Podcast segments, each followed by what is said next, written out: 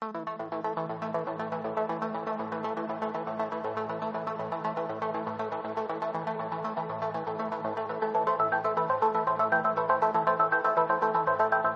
rebobinar, un podcast de Retro Zaragoza.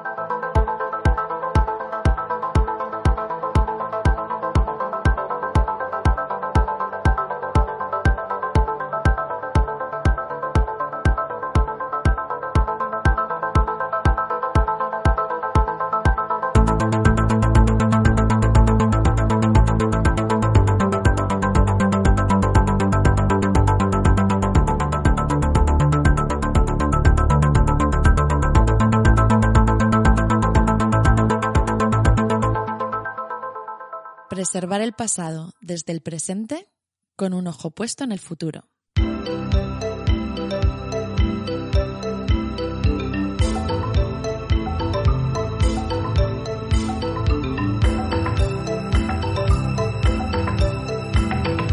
Amigos, amigas, niños, perros, extraterrestres, eh, todo el mundo estáis invitados a este nuevo episodio de Sin Rebobinar, Ignacio Zarranz, eh, que en realidad esto es un autorreverse, que te has venido a casa aquí con unos donuts y ¿qué te parece? Que te he puesto aquí musiquica de fondo de Joy Hiashi. ¿Ese, eh, pues ¿Es el, el del Fatal Fury o el, el- el de Shinobi? Ya sabes No, que yo con los nombres no... No, hombre, no, que este es el que hace las bandas sonoras de Ghibli y estas cosas, hombre. Digo, Que yo, Tiene que ver un poquito con algo de lo que vamos a hablar. yo, yo pensaba que ibas a ponerme algo más cañero, ¿eh? Pero si, si bailas en mayas, mm, ponemos una canción cañera.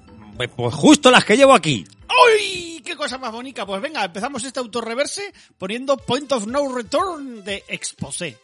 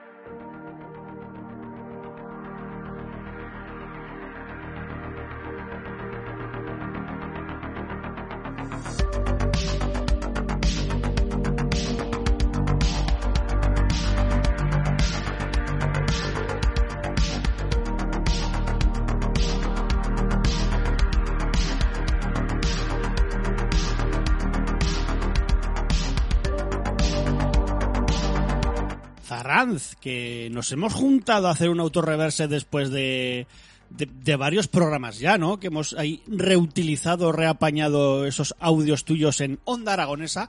No os olvidéis de escuchar cada dos semanas a Ignacio Zarranz en Onda Aragonesa, aunque podemos decir ya que eso va a cambiar para mejor o, nos esperamos todavía o ¿qué, qué- qué puedes contar no puedes contar mucho Bueno, la teoría es que cuando la audiencia escuche este programa, me quedará un programa de los viernes por la mañana que será para celebrar los 40 años de Spectrum con una hora de duración y luego me pasarán a las tardes. Día y horas, no lo sé, pero que se ampliará la sección Seguramente, siempre y cuando mi trabajo de verdad, el que me da de comer, lo permita. Y aún así hay que agradecer, a pesar de que estos audios son como rescatados de Onda Aragonesa, la gran acogida que ha tenido el de máquinas recreativas y salones arcade. Porque vaya corte del director nos pegamos al final, ¿eh? al final pues casi bueno casi tres horas no no sé si eran dos horas y, y tres cuartos no 45 minutos más que bueno yo creo que y yo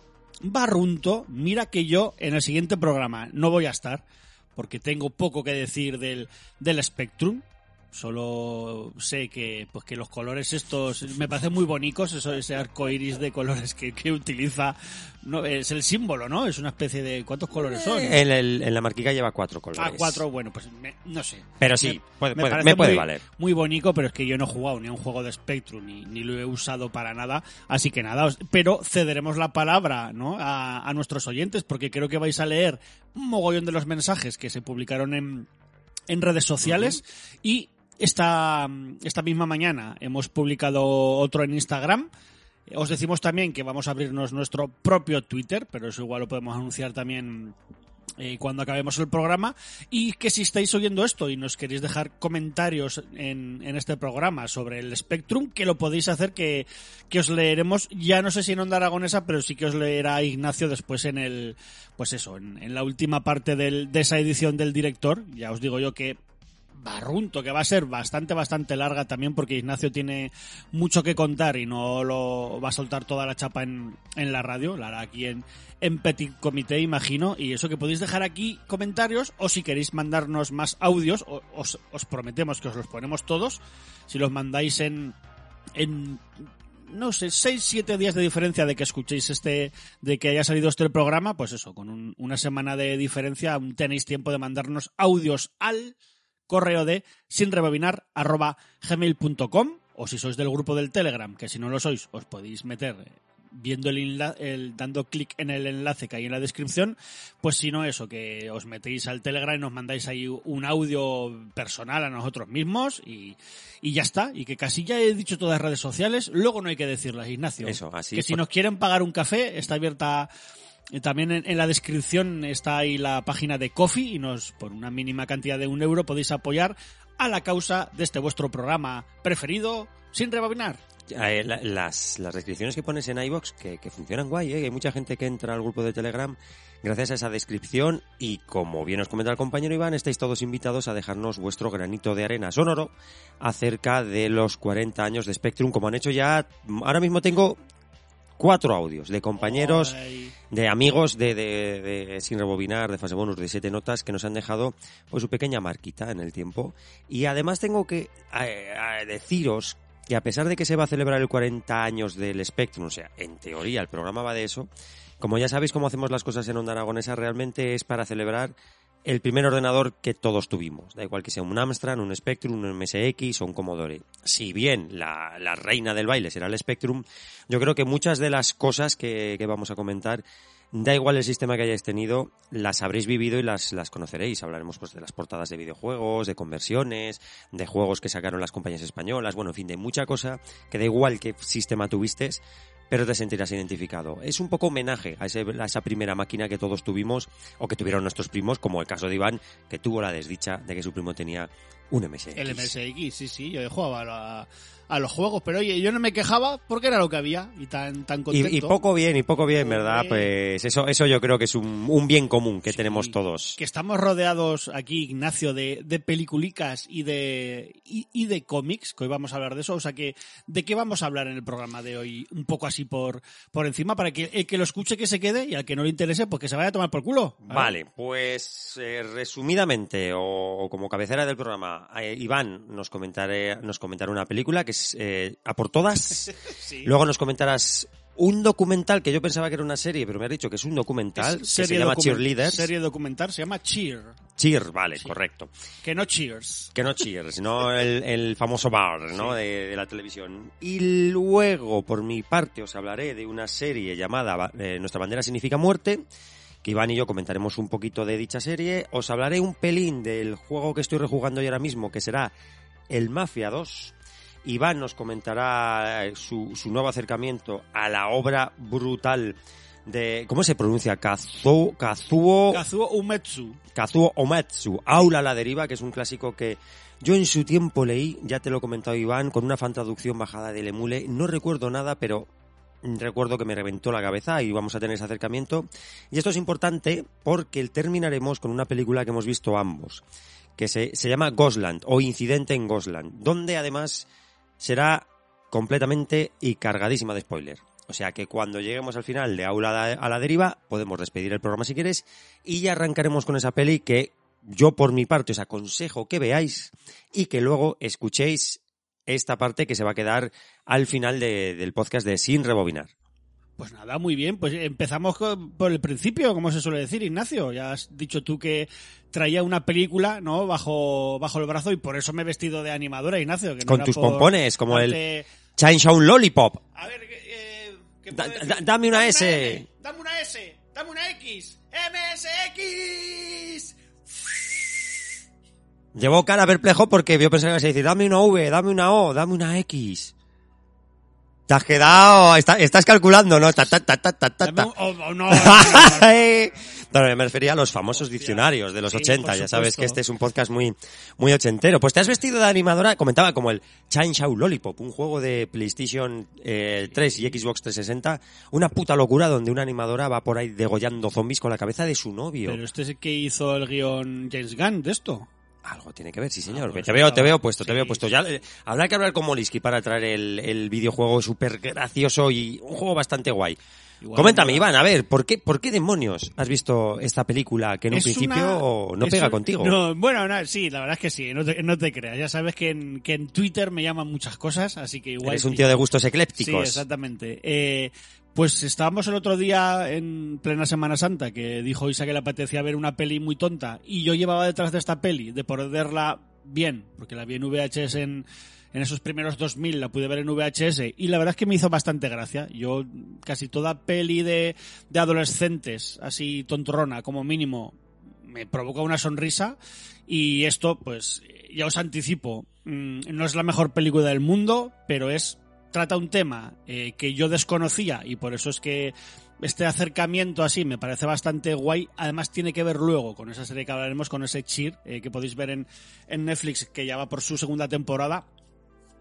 O sea que si de algún modo esta peli os hizo gracia o no o tal, yo os animo a, a volverla a ver desde una perspectiva de tomárosla, que es lo que hice yo, como, como una cápsula del tiempo. O sea, es una peli eh, dirigida por Peyton Reed, este, este Bring It On, aquí a por todas, en el año 2000. Pues si os suena Peyton Reed es porque aparte de haber dirigido alguna comedia bastante mala después de, de esta por todas, es el director de, eh, ahora está en Marvel y es el director de Ant-Man y, Ant-Man y la avispa, las dos.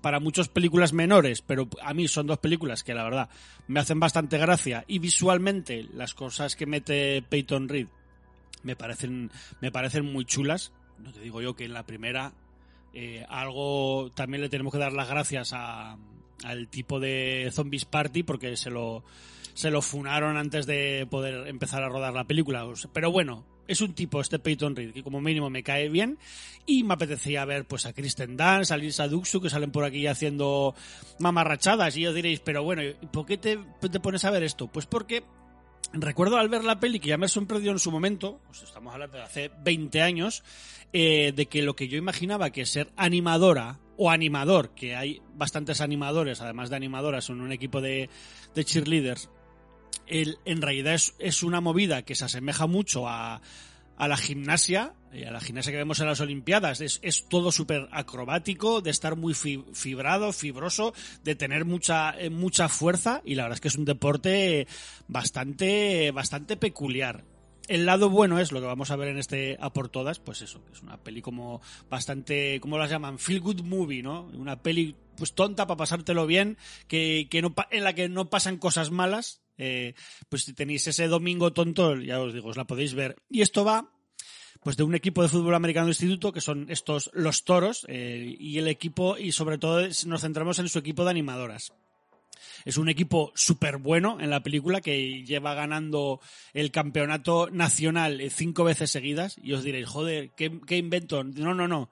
Pues es que todos los años en Estados Unidos desde hace muchísimo tiempo se celebra ese campeonato nacional de animadoras y es una, es una locura. Además, imaginaros todo lo que se ve aquí en esta peli del año 2000, pues conforme han ido pasando los años, hasta a qué nivel hemos llegado ahora de acrobacias, o sea que es una cosa espectacular. También he de decir que yo soy fan de la gimnasia, ¿eh? en, en así de suelo y tal, en- me, me mola bastante en las, en las Olimpiadas, tanto hombre como de mujer la, la suelo seguir porque me gusta más que ver otros, otros deportes, me parece, me parece chulo. Pues bien, en este equipo se jubila o, o se va a la universidad la, la capitana que había hasta ese momento, una chica pelirroja, que además la llaman la, la pelirroja directamente, creo que no tiene ni nombre, no me acuerdo ya.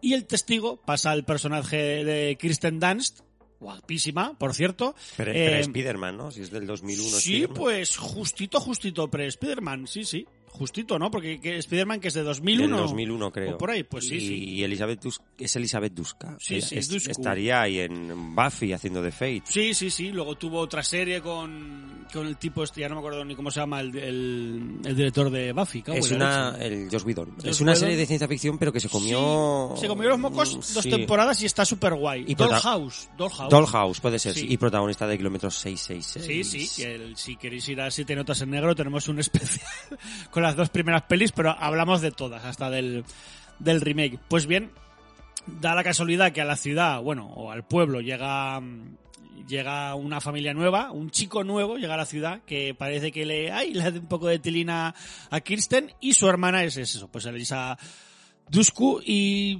pues como que se mete un poco el personaje de Elisa Duxu, se mete un poco a regañadientes al equipo de cheerleader, pues porque en este instituto no hay gimnasia y bueno, como es atleta le parece que puede ser bastante interesante y acaba metida ahí.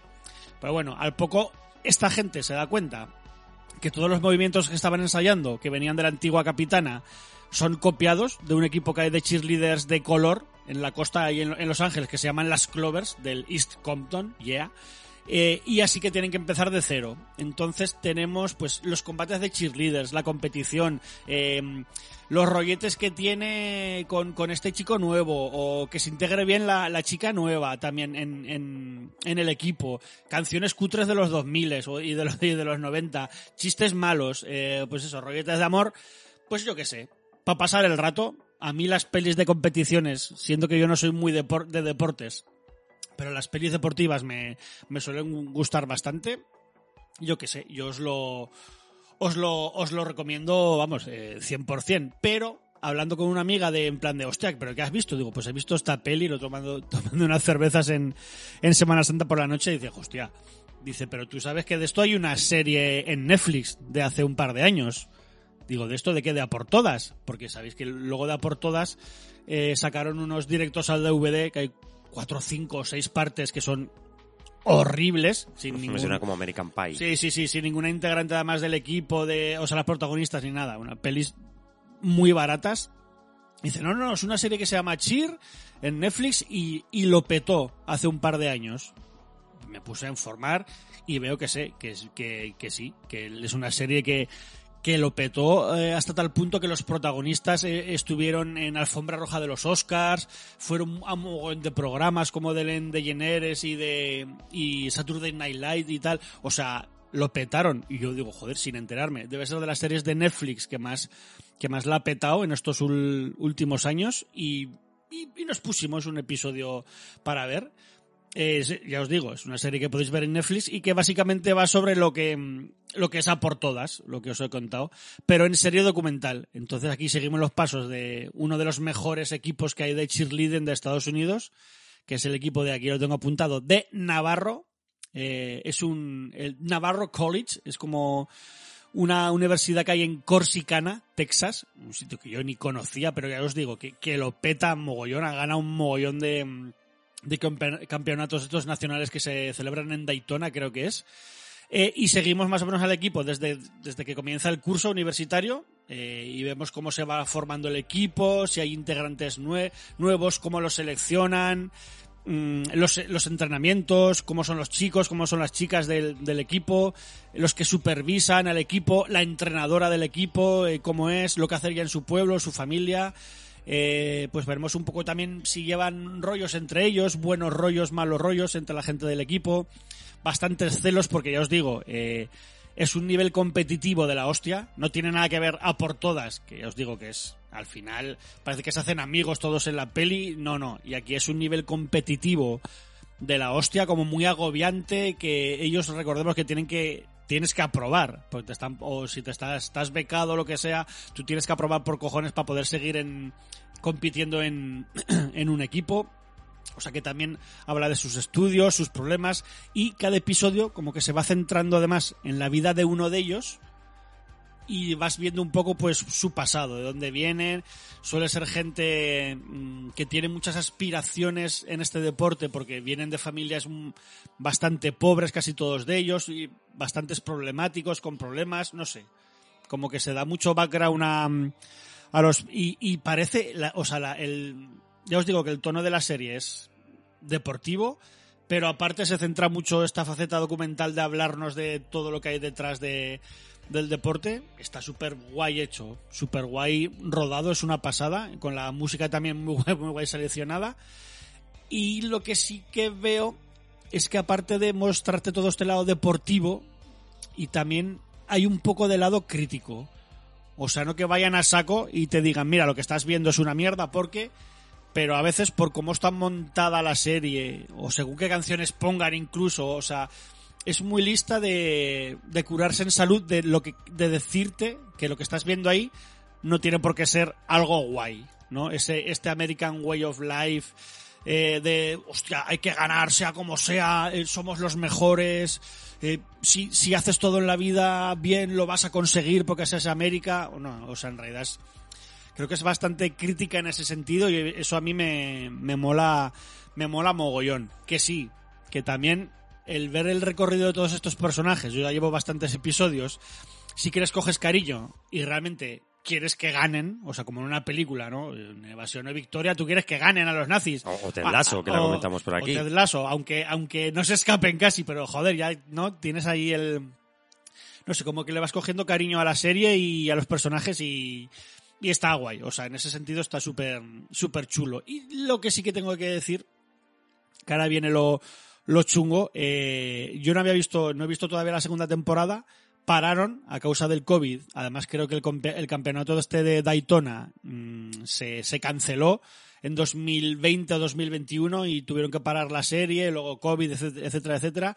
Pero empezaron a rodar el año pasado. Ahora bien, em, algunos de los implicados en la serie, mm, sobre todo hay un componente de este equipo que ha sido salpicado por polémicas bastante chungas este año pasado atrás, eh, por temas de pornografía infantil, o sea, no estoy hablando de que sea nada, o sea, bastante chungo. Además es uno de los que tuvo mucho éxito y salió en el programa de Ellen DeGeneres y cosas así, o sea, eh, un tema bastante... Yo es que no sabía nada hasta, hasta informarme de la segunda temporada, o sea, que me he visto casi toda la serie, incluso sintiendo mucha pena por la historia de este chaval y ahora está esto enfrente. Entonces es como que, hostia, te cambia bastante la visión de lo que has visto y de lo que voy a seguir viendo hasta ahora porque no he terminado de ver la, la primera temporada. Me queda, me queda muy poquito. Además, él, sí que a este señor, este chaval, lo están juzgando además, se ha declarado culpable y creo que había por ahí leído que incluso le podrían caer 30 años de cárcel ¿eh? y cosas, Hostia, o sea que es cosas así. Un grave, tipo, grave. un chaval de color en, en Estados Unidos en una cárcel, o sea, bastante chungo todo en, en general. Pero a raíz de esto eh, han salido otro caso parecido de un entrenador y de otro miembro del equipo por arrestos y por alguna movida rara. Entonces, ya os digo, en realidad es lo que cuenta la serie, que muchas luces tiene América eh, y mucha oscuridad y mucha mierda hay por, hay por debajo. Mm, yo qué sé, se ve que además que el... que el joder, yo qué sé, es que algo que me parece muy guay de esta serie es que sí que creo que se ha preocupado mogollón de que ciertos estereotipos sobre este deporte que se tienen desde hace años, ¿eh? Yo cuando vi a por todas creía que iba a haber una peli de que era una chorrada, y aunque sea una chorrada, luego te das cuenta que es, es casi un deporte súper duro, ¿eh? Esto del cheerleading, que igual os estáis partiendo el culo ahí los que me habéis, pero es verdad, es como súper... Y, la serie esta eh, había puesto mucho hincapié en que se viera lo duro y chungo que es y lo que hay detrás de este deporte. Eh, que de hecho creo que lo encumbra bastante y a que la gente eh, le está molando mogollón descubrirlo. Y ciertos temas, por ejemplo, con de sexualidad, de, temas de género que hay que ponen en la palestra, los ponen de una forma muy normal y normalizando mucho. Además que haya mujeres y hombres en el equipo, no sé. Que me parece, me parece que ha hecho cosas muy guay y de repente se da de, de bruces contra, contra este problema que, claro, quiero decir, que, también que iban a saber ellos, ¿no? Pero claro, por otro lado, es eso, ya os digo, la, las luces y las sombras. Eh, y lo que han hecho, que ahora le preguntaré a Ignacio, que me parece, porque ellos empezaron a rodar y todo este tema salió cuando tenían rodados como bastantes episodios ya de la segunda temporada y lo, lo, lo que se suele hacer ahora es cancelarlo por completo, tanto a este chico como a, como a la serie. Lo normal sería, o venga, o empezamos a rodar de nuevo todo, esto no puede ser. Pues no. Eh, se ve que la serie, ya te digo, que la segunda temporada está ya en Netflix, me imagino que estará entera. Decidió seguir adelante y lo que han hecho es mostrarlo en el, en el documental. Eh, Hostias. Sí, en- entrevistando también a parte del equipo, me imagino que a él no. O sea, que lo ha absorbido, el documental ha Sí, absorbido. claro, al final es lo que ha pasado, es, es lo que ha pasado y han absorbido también el caso y también me imagino que cómo les afectará a ellos a la hora de, de rendir ahora en el equipo, etcétera, etcétera. Y me, y me parece algo bastante, bastante curioso, siendo que eso me parece, yo qué sé, un poquito más valiente que lo que, que lo que se, se suele hacer. Y por otro lado, pues me parece guay que se traten estos temas que son bastante, pues eso, bastante chungos, pero chungos. Pero yo lo veo complicado. Lo, lo veo muy complicado. La serie tal y como tú la estás exponiendo sí que puede tener cabida lo que estás comentando.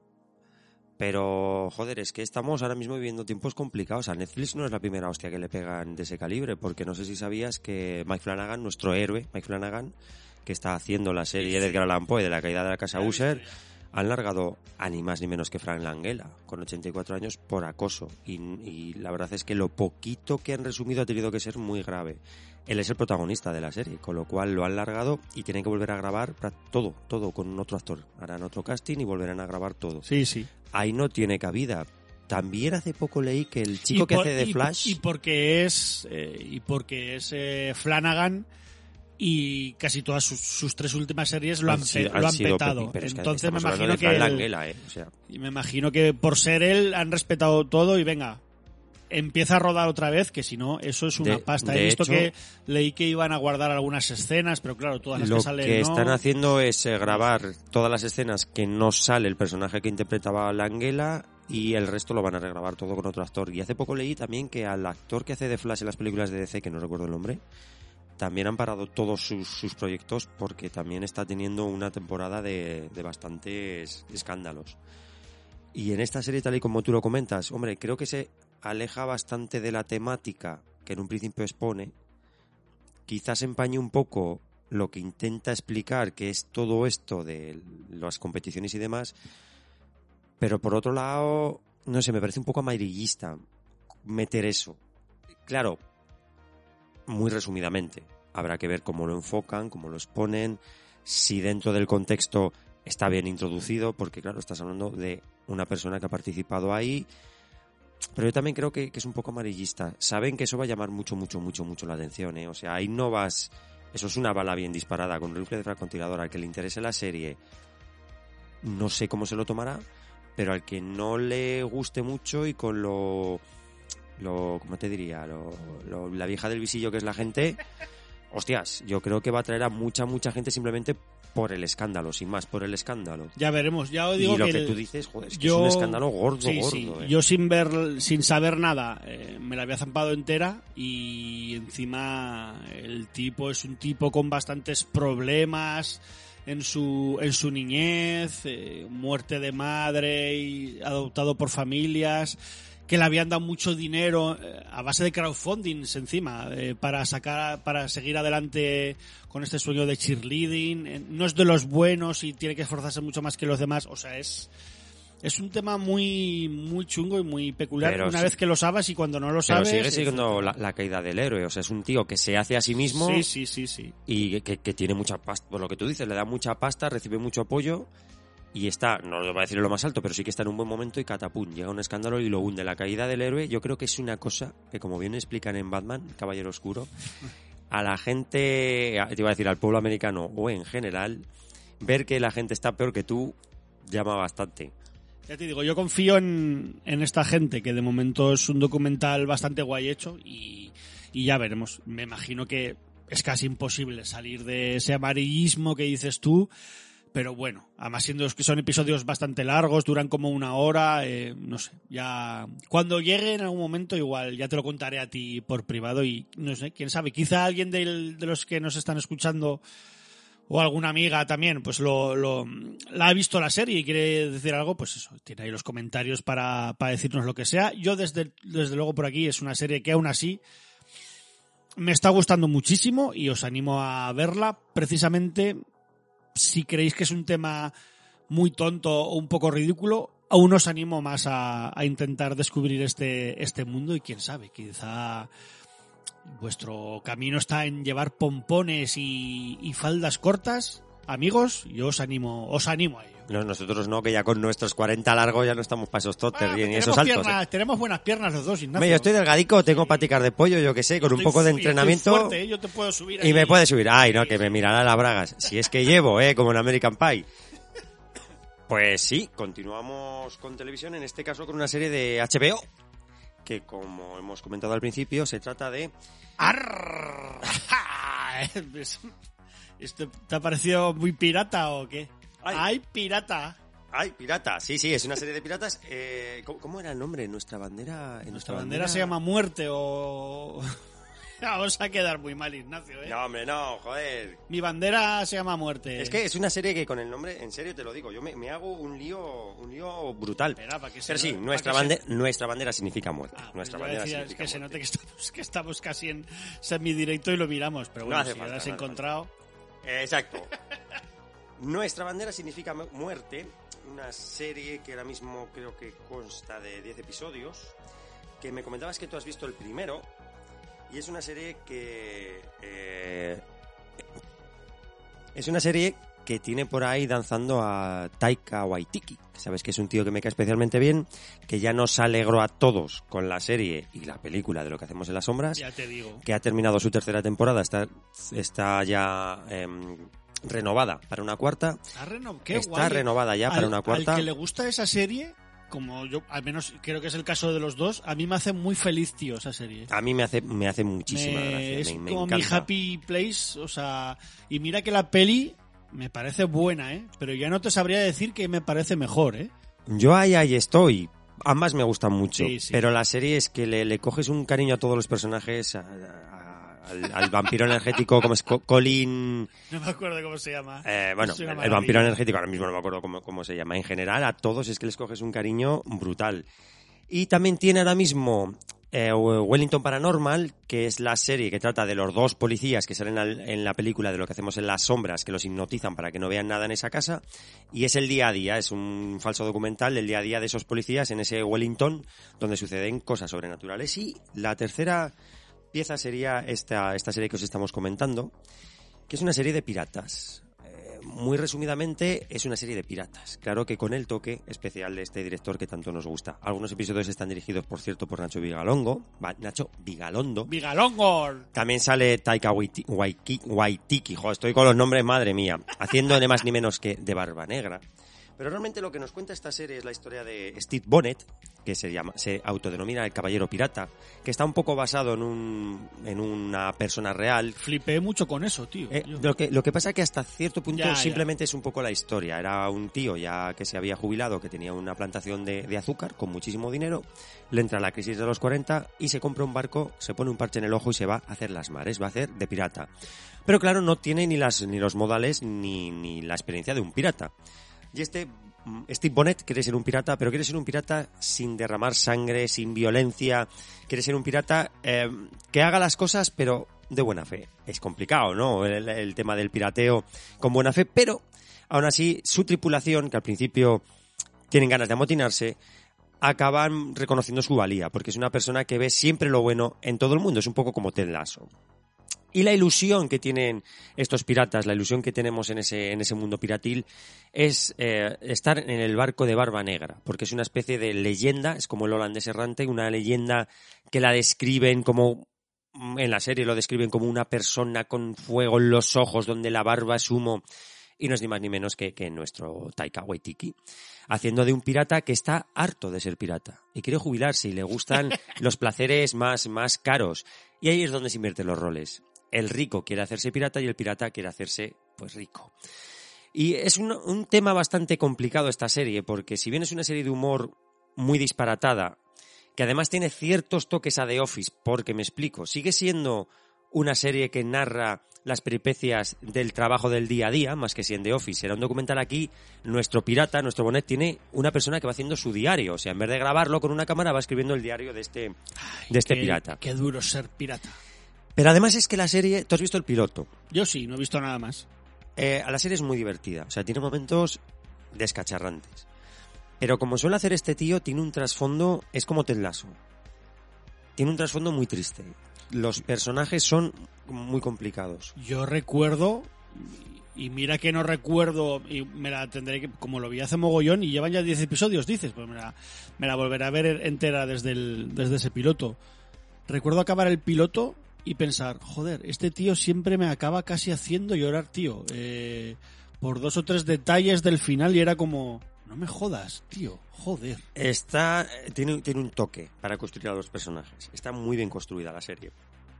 Y los personajes, además de que empatices con ellos, porque cada uno es de su madre y de su padre, tenemos eh, Pete el Negro, que es un- el, el pirata más malo, entre comillas, de todos, pero es un pirata malo de boquilla, pero es el único que en teoría ha trabajado bajo las órdenes de Barba Negra.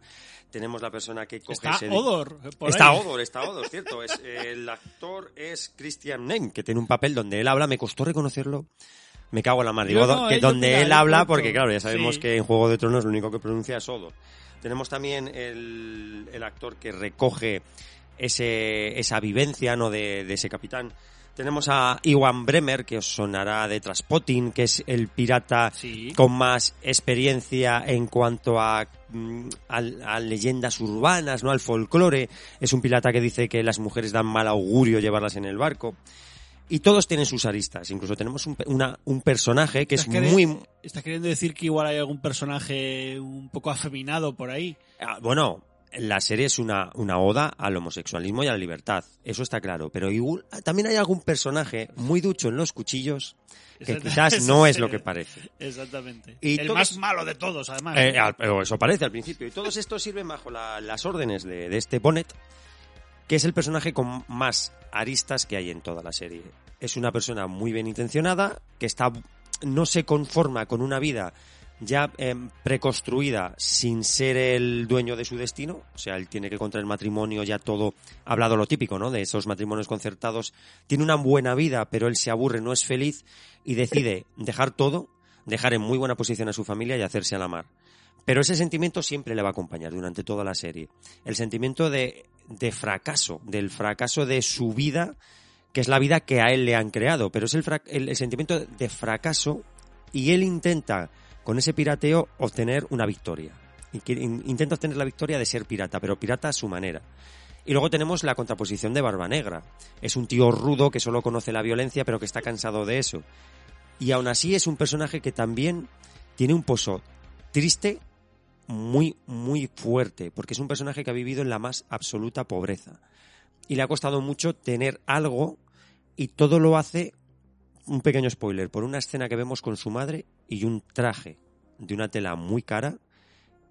Eso, eso es una maravilla, esa, esa escena. Él es pequeño y está con su madre, están arreglando un traje de una tela muy cara. Y su madre le dice que ellos no son eh, personas que se puedan permitir eso. Entonces eso le obsesiona al personaje de Barba Negra. Es un poco como, no sé si has leído Berserk, es como No, el personaje... No, no, no he leído además. Es como el personaje de Griffith. Hay un momento en Berserk, cuando van a visitar un castillo, Gatch y Griffith, que son los protagonistas, que toda la banda del halcón, que es la, banda de los mercenarios donde están estas dos personas, está súper contenta de ver el castillo. Pero Griffith no quiere ver el castillo, Griffith quiere el castillo y hace lo que sea para ese castillo, para coger ese castillo, ¿no? O sea, lo, lo que sea, le da igual. Encima de quien tenga que pasar, a que tenga que sacrificar, le da igual. Este Barba Negra hace una cosa similar. Él se da cuenta de que su destino es morirse en la más absoluta pobreza como su padre, que es un personaje también muy importante en esta serie, en, en la vida de Barba Negra. Y decide cambiar esto sea como sea. Lo que pasa es que él llega a un momento en su vida ya adulta que se da cuenta que igual no son las mejores maneras ni es lo que él quiere a- en esas alturas de su vida. Y a pesar de todo lo que estoy diciendo y lo profundo que parezca, es una serie que te descojona. Sí, sí. sí. Es una serie que te partes por las situaciones tan estrambóticas. Si habéis jugado a Monkey Island, os vais a encontrar la serie de Monkey Island. O sea, este personaje de este Bonnet es Guybrush Threepwood, ni más ni menos. Es una persona que quiere ser pirata, pero tiene valía cero para ser pirata. Es un torpe absoluto.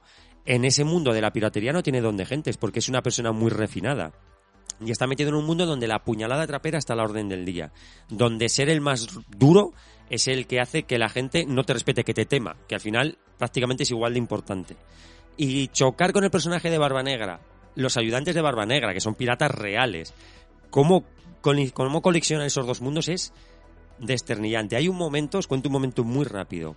En un episodio donde Barba Negra y este Bonet están invitados a una, a una fiesta de alta alcurnia. Pues se montan los tripulantes de, de este Bonet, que son piratas, pero súper cachondos. El timo del príncipe nigeriano de Internet, pues se montan ese timo en el barco tal cual. Es cojonudo ese episodio, cojonudo. Y ahí vemos que estos dos personajes, tanto Bonet como Barba Negra, tienen una amistad, no sé en qué derivada, pero tienen una amistad como que se van queriendo poco a poco durante toda la serie. Porque al principio el objetivo no es quererse, pero se van conociendo durante toda la serie y tienen una relación como de amistad muy chula. Eh, ya he contado varios spoilers muy concretos de dos, de dos escenas muy diferentes. El del cómo Barba Negra se hace pirata y ese momento que te partes el culo de la estafa del príncipe nigeriano tal cual. Y cómo engañan a los más ricos y poderosos que se quieren aprovechar de ellos pero al final salen esquilmados.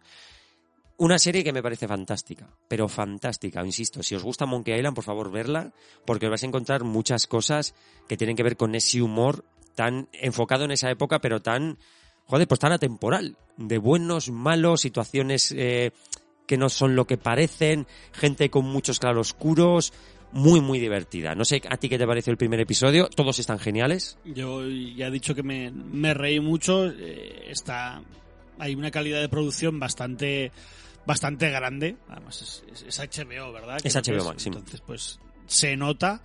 Y, y eso, que le deis una oportunidad, que además es que mm, Waititi en, en lo que es en televisión, tanto produciendo eh, como en lo que mm, más está detrás, como puede ser lo que hacemos en las sombras o esta serie, está guay, pero eso, tiene otras series que él tan solo produce y hay otra gente haciendo guiones y eso que, que son igual de son igual de buenas, o sea, me, me alegra mogollón que se esmere tanto en, en dar tantos productos de calidad porque está, está muy guay. Y, y ayer salió el tráiler, ¿no? De, de. Love, de Love and Thunder y pues tiene pintaza otra vez, entonces yo que sé que es es un tío que debería estar, hostia, pues más bien, no sé, posicionado. Que, que yo creo que la gente le- que le gusta, le gusta mogollón. Pero la gente que no le mola, ay, eh, no le mola nada. Es que Yo tiene un rollo, ese, un rollo muy suyo. ese primer Thor que solo nos gustó a unos poquitos, ¿eh? Pero Tiene un rollo muy suyo, pero a, a mí, de verdad, este director me parece de lo mejor, de lo mejor que te puede dar la, la industria cinematográfica o televisiva a día de hoy. O sea, de lo mejor. Ya sabéis nuestro amor por Mike Flanagan. O sea, que para mí es, es, es que es un cariño especial. Con este director me pasa lo mismo. Desde Jojo Rabbit a lo que hacemos en las sombras. Las series, es que lo que hacemos en las sombras. Y esta, eh, la bandera está. Es, joder, con el nombre. La bandera es de muerte. ¿Cómo se llama? Me cago en la mar. Nuestra bandera se llamará muerte. o Ah, se que me llama cago en la muerte. mar, como se llama. Como se llame, perdón. Son dos series cómicas que tienen un humor muy loco en común, pero son totalmente opuestas, ¿eh? O sea, toda la tristeza que encontramos en esta serie de los piratas no la encontramos en lo que hacemos en las sombras. Es un tío que sabe darle una pátina a todo tan especial, porque Jojo Rabbit, atate los machos. Lo, lo que te ríes y lo chunga que es la puta película y lo que te cuenta, ¿eh? Porque tiene un par de momentos que dices, me cago en la mar, lo que... Cabrón, o sea, me has tenido aquí descojonándome y ahora me haces esto. Hay que ser muy cabrón. Sí, sí. Lo, lo, lo tiene todo, macho, desde... La... Joder, recuerdo la serie de Friday de Concord, Sí, sí. que, que me parece también una puta maravilla. Eh, no sé si la habéis llegado a ver doblada. No sé si tú la has llegado a ver doblada. No, yo doblada no. Doblaron a ciertas canciones. Hasta Ah. cierta temporada doblaron las canciones. Hay, hay una que se llama Es tiempo de negociar, que te pediré que la, que la pongas, te pasaré luego la canción, que me, que me parece el humor de, de- de- de este director. Es algo muy común, muy muy muy mundano, llevado hasta, hasta el, el- el payasismo total y que te descojonas de una cosa, tío, que, que es lo más de normal.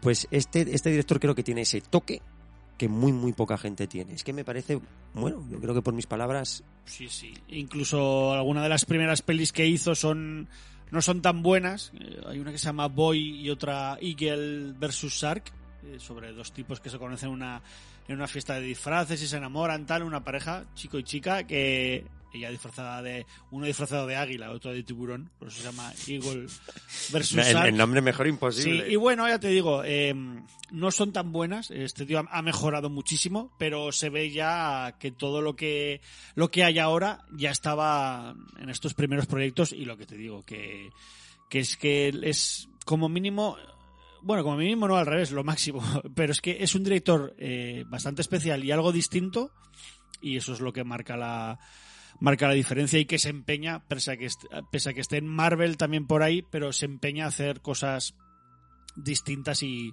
y diferentes que eso hoy en día eh, pues son es un más uno o un más dos o un más diez Mira, también salía en Free Guy, la película de Ryan Reynolds, que, que yo ya te lo dije, Ryan Reynolds es un tío, luego yo que es igual de Goya gatos en su casa, pero me cae tan bien el tío. Hace poco vi la nueva que ha sacado Proyecto Adam. Joder, es que me, me encanta. O sea, Ryan Reynolds me parece, para mí, como mínimo, mínimo, mínimo, me lo va a hacer pasar del copón. Y quería mencionarte que además hay un actor que sale aquí, que es eh, Rory Kinnear, que es el actor que hace de Frankenstein en Penny Dreadful, Dreadful, que, que me parece me parece un, un actorazo como la copa de un pino. O sea, si en, en Penny ya se sacaba la chorrica, aquí acompaña también a, a nuestro a nuestro capitán Bonet eh, más de lo que parece en el primer episodio. Muy bien. Y con, con qué seguimos ahora pues Ignacio Bueno, si me, me permites, voy a beber un, un poquito Sí. de agua, porque después de esta Our Flag Meets Dead, en inglés, para que veáis, nuestra bandera significa muerte. Ahí, voy a beber un poquito de agua. Esto es grog, esto no es agua, no es grog. Es grog, hecho con ácido de batería. Y digo esto porque continuamos con los, con los videojuegos, y como os decía al principio, ya sabéis que yo juego mucho, mucho, mucho, mucho. Todo lo que el tiempo me lo permite, de hecho abuso de Iván en el hecho de que él se pone a editar y yo, y yo juego, mientras él edita yo juego ahí. sabes que me cuesta muy poco editar ¿eh? A cada día menos, has cogido ahí... Bueno, ya me dijiste, hablando de las recreativas, que eras muy bueno jugando al Combat School porque eres muy rápido con los dedos. sí sí Para lo bueno, para lo malo, dijimos que eras muy rápido con los dedos. Y editando no es diferente, verdad, que eres muy rápido y mientras tú editas yo me pongo a jugar. Sí que soy, soy batería en algo se tiene que En algo se tiene que notar, cierto. Y en la edición eres muy bueno, como quizás no eres tan bueno en los, en los shooters. ¿Qué problema tienes tú con los shooters? Que no te gusta Doom, es que te escacharía la puta cabeza. No me gusta, que no me gusta el, el, el, el POF. No, no soporto que, que se mueva eso tan raro. No, no lo entiendo. Si tuviera gafas de radio virtual aún, pero no, no me Te, gusta. te acabo de poner un negativo, pero ya te puse otro cuando te dije, estoy jugando al Mafia, al 2. Y me Ah, dijiste, sí. a mí los Mafia regulines. Nada, lo, me compré la trilogía esta nueva, jugué, yo creo que igual casi mitad de juego, no sé muy bien del primero, pero... Y lo- los vendí. No. como te odio. Porque yo estoy jugando ahora mismo, rejugando al Mafia 2 porque en su momento ya lo comentamos en fase bonus, hicimos un programa cuando Mafia 2 era novedad. Y lo estoy rejugando a la versión, eh, a la versión original de su época, ¿no? Y, y lo que te comentaba, yo juego mucho, ya lo sabes. O sea, llevo unas viciadas al Spectrum para celebrar el 40 aniversario que para qué. Llevo el, el Amstrad en mi ordenador de sobremesa al lado, tengo un Amstrad de disquetera con monitor color y me estoy metiendo unas partidas al Icari Guarros a doble con Susana. Llevo una partida con Susana, Iván, al Golden Axe y al, al New Super Mario Bros. de Wii, que está muy animada jugando, me cago en la mar. Yo tengo ahí mi grupo personal con, con Facedor, que al final le, le he ganado y o sea, le, la adelanté por la derecha me he pasado ya el Horizon Forbidden Wall. O sea que yo estoy con lo mío ahí también, eh, viciándome. ¿eh? Sí, sí, eres un tío... Lo De que pasa es que eres un tío que 70 cuando se engancha... ¡ah! Sí, sí, setenta y pico horas la habré dado, ¿eh? en la mar, me Más o cago en la menos. mar.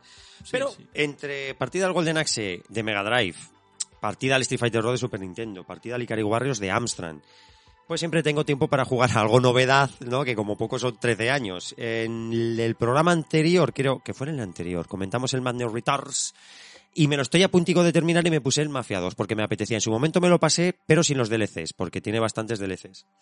Y sinceramente, no me acordaba de una puta mierda. No me acordaba prácticamente de, pero de nada.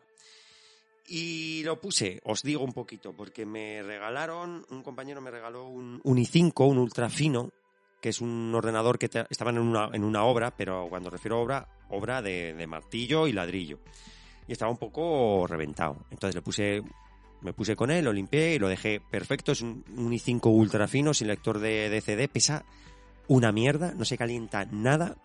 Y lleva una Nvidia una 520, o sea, es un, un sistema más que superado. Si yo puedo jugar con eso, cualquiera, incluso Iván con sus portátiles que no los usa mucho para jugar, podría instalárselo y jugar. No requiere prácticamente nada. Y eh, Mafia 2 nos cuenta la historia de Vito Scaletta, que en la Guerra Mundial, en la Segunda Guerra Mundial, es llamado a filas en Sicilia es herido de guerra. Durante un enfrentamiento contra los alemanes, eh, viene un jefe de la mafia y hace que todo el pueblo se rinda. Justo cuando hieren a este Vito Scaletta que vuelve a su ciudad natal, bueno, no su ciudad natal porque él es un inmigrante, a la ciudad donde creció. Es una ciudad ficticia, no recuerdo cómo se llama. Estoy mirando así un poquillo por encima. A ver si, si doy con ella. Mm, mm. Un momento. Me cago en la mano, no lo veo. Bueno, es una ciudad ficticia como suele hacer Rockstar, aunque en este caso es de, de, Chu- de 2K Games. Es una ciudad ficticia, es, el América, ¿no? De la, de la depresión, donde el inmigrante sirve para cargar sacos, para malvivir y en muchos casos para acabar delinquiendo. Entonces Víctor Escaleta es, es herido, va a casa a ver a su madre y se encuentra con un viejo amigo. Este viejo amigo hace una llamada a un jefe de la mafia y directamente le dan la, la nulidad. Su herida de, de guerra es más grave de lo que en un principio se pensaba, es todo mentira, ¿no? Pero llegan a ese acuerdo con la con, con el hospital, es más, más eh, dura de lo que ellos pensaban y ya no va a volver a la guerra. Entonces Vito Escaleta intenta ganarse primero la vida eh, pero su padre, un alcohólico de, la, de, de esa depresión que cargaba sacos en muelles, deja una gran, una, una gran factura a su familia, pero... En- Empire Bay. Empire Bay, vale, eso, que es una, una ciudad ficticia. Bueno, pues el padre deja una, una gran factura, o sea, deja un- una deuda brutal, pero a los prestamistas de la época. Entonces tiene que devolver una gran suma de dinero que Vito Escaleta no puede ganar honradamente porque el trabajo para un, un ex soldado italiano además e inmigrante es cargar sacos, muy mal pagado. Y con este amigo de la infancia, que también nos cuentan, que eso se me ha olvidado comentarlo, eh, e- ellos dos cuando son más jóvenes delinquen, son ladrones, porque es la única manera de ganarse la vida. Y en un robo que sale mal, eh, Vito se deja capturar para que su compañero, que no recuerdo el nombre, escape. Entonces este compañero, este amigo de la infancia, está muy agradecido con él y cuando él vuelve de la guerra hace lo posible, primero, para darle la nulidad total, para que no vuelva al campo de batalla, y segundo, para que se gane la vida como él está haciendo, que es delinquiendo, pero de una manera que le permita vivir holgadamente, como ellos creen que se merecen, porque, como os decía, el trabajo, eh, el trabajo real de la gente allí, pues es cargar sacos y no da, no da para más. Y estos dos personajes empiezan su carrera en, lo- en los grupos mafiosos. Van conociendo a familias cada vez más importantes, van haciendo trabajos desde robar un coche a cosas mucho más serias, robar un banco y demás. Y esta es la historia que nos cuenta. Enlazada a cierto punto con el primer Mafia, que a mí me parece un juego que tiene una narrativa sensacional. El primer Mafia me parece que es uno de los grandes juegos con una narrativa de película. Antes de que llegara Red, Red Dead Redemption ya estaba Mafia, para que os hagáis una idea del concepto que tengo yo de este juego. Y nos cuenta la historia de estos dos personajes, Vito Scaleta y su compañero, y cómo van ascendiendo en esa escala de poder a la vez que se van integrando más en la mafia y a la vez que va su vida diaria se va volviendo cada vez más complicada, porque nada bueno puede salir al final de trabajar en una organización mafiosa donde tu vida no vale prácticamente nada. Gráficamente el juego sigue manteniendo el tipo del copón, me estoy refiriendo a la versión de PC. En el equipo que yo uso, que, que me parece que tiene más de 11 años, va a 60 frames estables, o sea, va el juego perfecto. Y eh, gráficamente es un título que usa eh, DirectX 9, o sea, shaders 3.0, para que os hagáis una idea de la época de PlayStation 3 y Xbox 360, esa calidad gráfica. La ciudad está muy viva, está en las nevadas cuando hace frío, sientes el frío en, las, en, en tu piel. Eso está muy bien conseguido, una ciudad muy viva, mucho diálogo entre la gente de a pie. Lo que no me acaba de convencer, por ejemplo, es la banda sonora, pero porque, claro, es de esa época, de esos 40, entonces yo estoy más acostumbrado a los juegos tipo Mafia, perdón, tipo Grand Theft Auto, donde la música es como más actual, más ochentera. Pero aún así tiene un par de canciones que quedan muy bien en el desarrollo del, del videojuego. El juego de control, juego con teclado y con ratón, me parece que responde del copón, pero tiene varios puntos, sobre todo a nivel narrativo, que es lo que me, me engancharon en su momento, que podéis acudir a ese programa de fase bonus y es lo que me ha vuelto a enganchar. El juego viene doblado al castellano de una manera impecable. La narración está perfectamente integrada con el gameplay. Cuando vas conduciendo te van contando cosas interesantes, entre las misiones te van diciendo cosas interesantes, las misiones son misiones interesantes porque te presentan personajes y desarrollas tu relación con ellos. Hacer de taxista.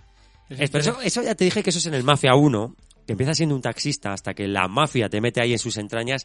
Pero también es un juego de hacer de taxista, porque es un juego Sí, de sí, o sea, conducción. que yo no, pues eso, ya te digo. A mí otra cosa que no me gusta son los, juegos los juegos de coches. Entonces, que se junta todo, Ignacio, ahí. Pero no es un juego de, de coches per se. De hecho, fíjate si está limitado. Cuando me dice, no, lo que tienes que hacer es no, que, que- no ir rapidico para que no te pille la policía. Eso lo vas a tener aquí. De hecho, tienes un botón para la conducción segura que es limitar la velocidad a 40, a 40 kilómetros por hora.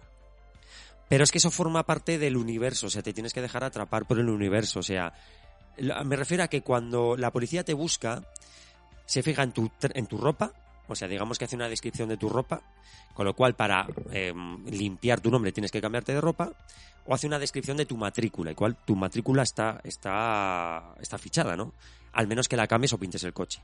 Y esos momentos son los que están guay, tío, porque te sientes en la piel de Vito Escaleta y cuando en el radar ves un coche, lo primero que haces es reducir la velocidad para no hacer nada y que la policía te persiga porque la policía está muy loca en este juego. Tiene el síndrome del Grand Theft Auto, o sea, la policía cuando se le, te le cruzas es capaz de matar a quien le salga de, por el medio para pillarte, para luego meterte en la cárcel y volver a empezar el juego. Pero bueno, la policía muy loca y te hace meterte en ese ambiente del juego de respetar las eh, normas de circulación porque sabes que la policía va, va a ir a por ti. Y aquí que la policía te persiga es un serio problema. Pero sí que es un juego que tiene esa reminiscencia de taxista, que como está comentando Iván, o sea, hay un me lo invento, una misión que es que cojas a un ladrón de coches y lo lleves a la otra punta de la ciudad donde hay un coche aparcado que tiene que robar ese ladrón para que los dos juntos vayáis a, a un taller, por ejemplo. A ver, que a mí como de eso tienes mucho.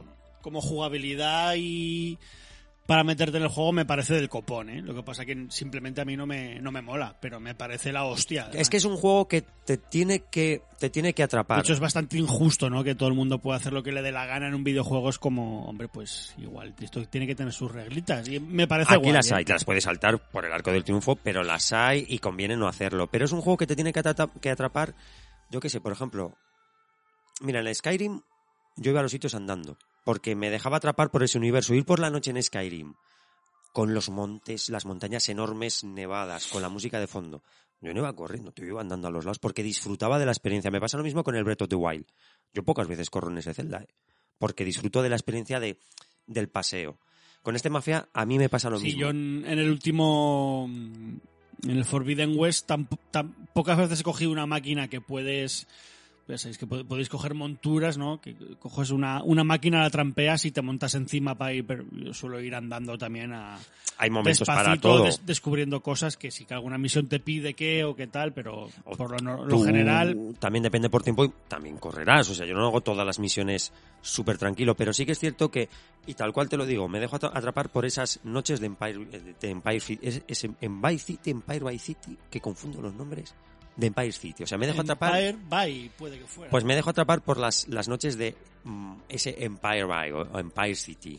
Que lo está mirando Iván. Sí, te lo digo aquí que lo tenía... Tenemos un alcerme serio nosotros, eh, que lo acabamos de decir, tronco. Bueno, no pasa nada. No comprendo esto. Es de comer, de comer donuts que traes aquí. Empire Bay. Empire Bay. Me dejo atrapar es un Nueva York, ¿no? Por esa, sí, sí, es, es como, como Vice City, ¿no? O sea, es una ciudad real pero ficcionada. Eh, cuando tú vas con el coche por esa ciudad, no- pero de noche, con todos los focos de los coches que tienen ese efecto de arrastre, nevando, depende qué canción te pongan de fondo, es que es un paseo acojonante, porque es precioso lo que ves, lo vivo que está la ciudad, sobre todo los reflejos, eh, el, el desenfoque, la música que te suena, que te van contando muchas veces, porque te van hablando, pues recuerdas, me lo invento otra vez, recuerdas tu padre, por ejemplo, porque las figuras aquí paternas en este programa están muy, muy presentes. ¿Qué recuerdas de tu padre? Le preguntan a Vito. Y Vito dice, mira, mi padre era un buen hombre, pero era un borracho. Y era una enfermedad muy grave y a mi familia la amargó. Yo no quiero convertirme en mi padre. O sea, todo, todo lo que te van contando te van, te va añadiendo cosas al personaje y le vas cogiendo mucho cariño a este Vito Escaleta. Y tiene momentos que está, hay un momento en particular que está unido con el primer Mafia, que no digo lo que es, que joder, da, da mucho por culo ese momento. Es una cosa muy, muy guay. Y tiene puntos que están muy currados. Eh, A ti te lo decía por, por WhatsApp. Es un juego muy racista. Es muy racista. Los italianos odian, lo voy a decir tal cual se representa en el juego. Y me parece muy bien porque es una representación realista de lo que había. Los italianos odian a los negros. Les llaman animales, monos, que solamente valen para vender droga. Los negros odian a los italianos. Los blancos odian a todos. O sea, es un juego súper chungo en ese punto. Una de las primeras misiones Bueno, que tienes que hacer es robar un, a eso me refiero, no hay blanqueo. No hay blanqueo, nunca mejor dicho. No hay blanqueo de que todos somos iguales, somos competencia, pero pero vamos, somos enemigos, pero tenemos ese respeto. No hay ningún respeto O sea, aquí. ¿Tú crees que ahora no, no podrían hacer este juego así? Ni, ni Yo creo que sí, lo, lo Bueno, podrían. Es, el, es remaster, querer. el remaster es de hace bien Sí, pero, poquito. pero también. es querer hacerlo, simplemente es querer hacerlo, pero joder, no recuerdo qué juego hubo que relataba la Edad Media donde las mujeres eran meros objetos y se lo comieron por los pies y la gente que realizó el juego dijo, hijos míos, si es que la Edad Media esto era así.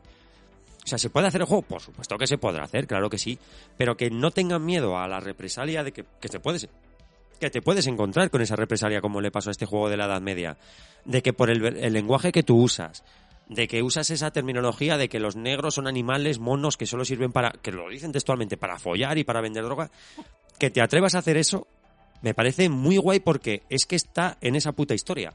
En la historia de, de esa América ficticia que no deja de ser un reflejo de la América real. Y eso me gusta mucho porque enriquece mucho la narrativa. Porque no eran simplemente mafias. Eran mafias que odiaban a otras mafias y eran enemigos acérrimos de la venta de droga, de no sé qué. Y eso me gusta mucho. O sea, es un juego que dentro de la ficción es muy realista en ese aspecto.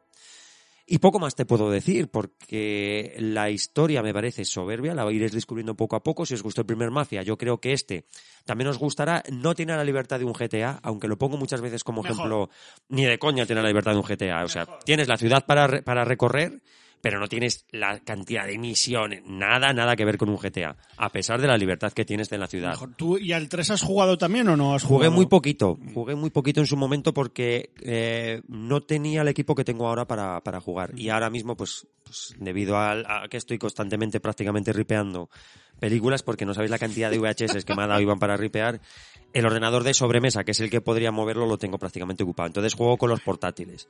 Y este i5, pues, insisto, que tiene, me parece, que 11 años, súper, súper alma. Ese Mafia no funcionaría en este i5. Este va perfecto en Mafia 2, pero en Mafia 3 no funcionaría. Eh, y bueno, no sé más qué más comentaros. Que esta edición, que es la de GOG, por cierto, que podéis acudir a GOG, que me parece que estaba a 9 euros, tiene todos los DLCs. Que los DLCs no son simplemente más misiones, no, no, son historias aparte que todavía no he jugado, pero son historias aparte de eh, el amigo, que no recuerdo el nombre, madre mía cómo estoy hoy, el amigo de Vito Scaleta. Tiene una historia simplemente para el que yo recuerdo cómo acaba el Mafia 2 y me resulta muy interesante saber esa historia que cuentan aparte de este personaje. Joe Bárbaro. Yo he barbado, sí, por- porque además es un tío como que es Vaya muy pringao. bueno. Es, es un tío como muy pringao, a pesar de que él se piensa que es muy respetado, es un pringao. En la mafia es lo más bajo. y Vito Escaleta enseguida se hace un nombre que él no tiene. Eh, ahí estoy jugando a este, a este Mafia 2, pasándomelo, pero pipa, entre otras cosas, porque me estoy terminando el, el Madness Retards.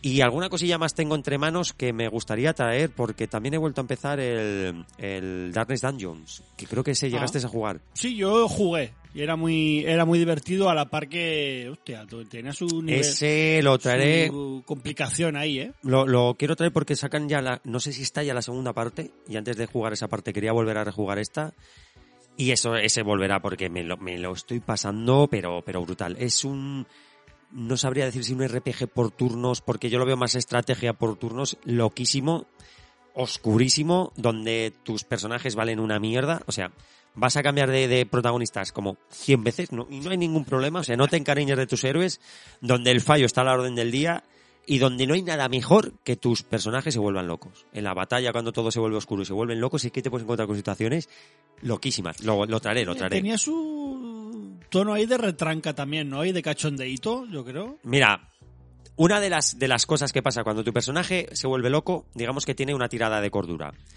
Puede que si la tirada te salga bien, su cordura, eh, o sea, su locura se pase y se vuelva eufórico y haga mucho daño o lo que sea, pero puede que falles y se vuelva más catacroquet. ¿Qué puede pasar? Por ejemplo, que lo intentes curar y te diga al personaje, usan esa, esa, esa, esa verborrea. En el, solamente con el dolor se alcanzará la gloria y no permita que le cures.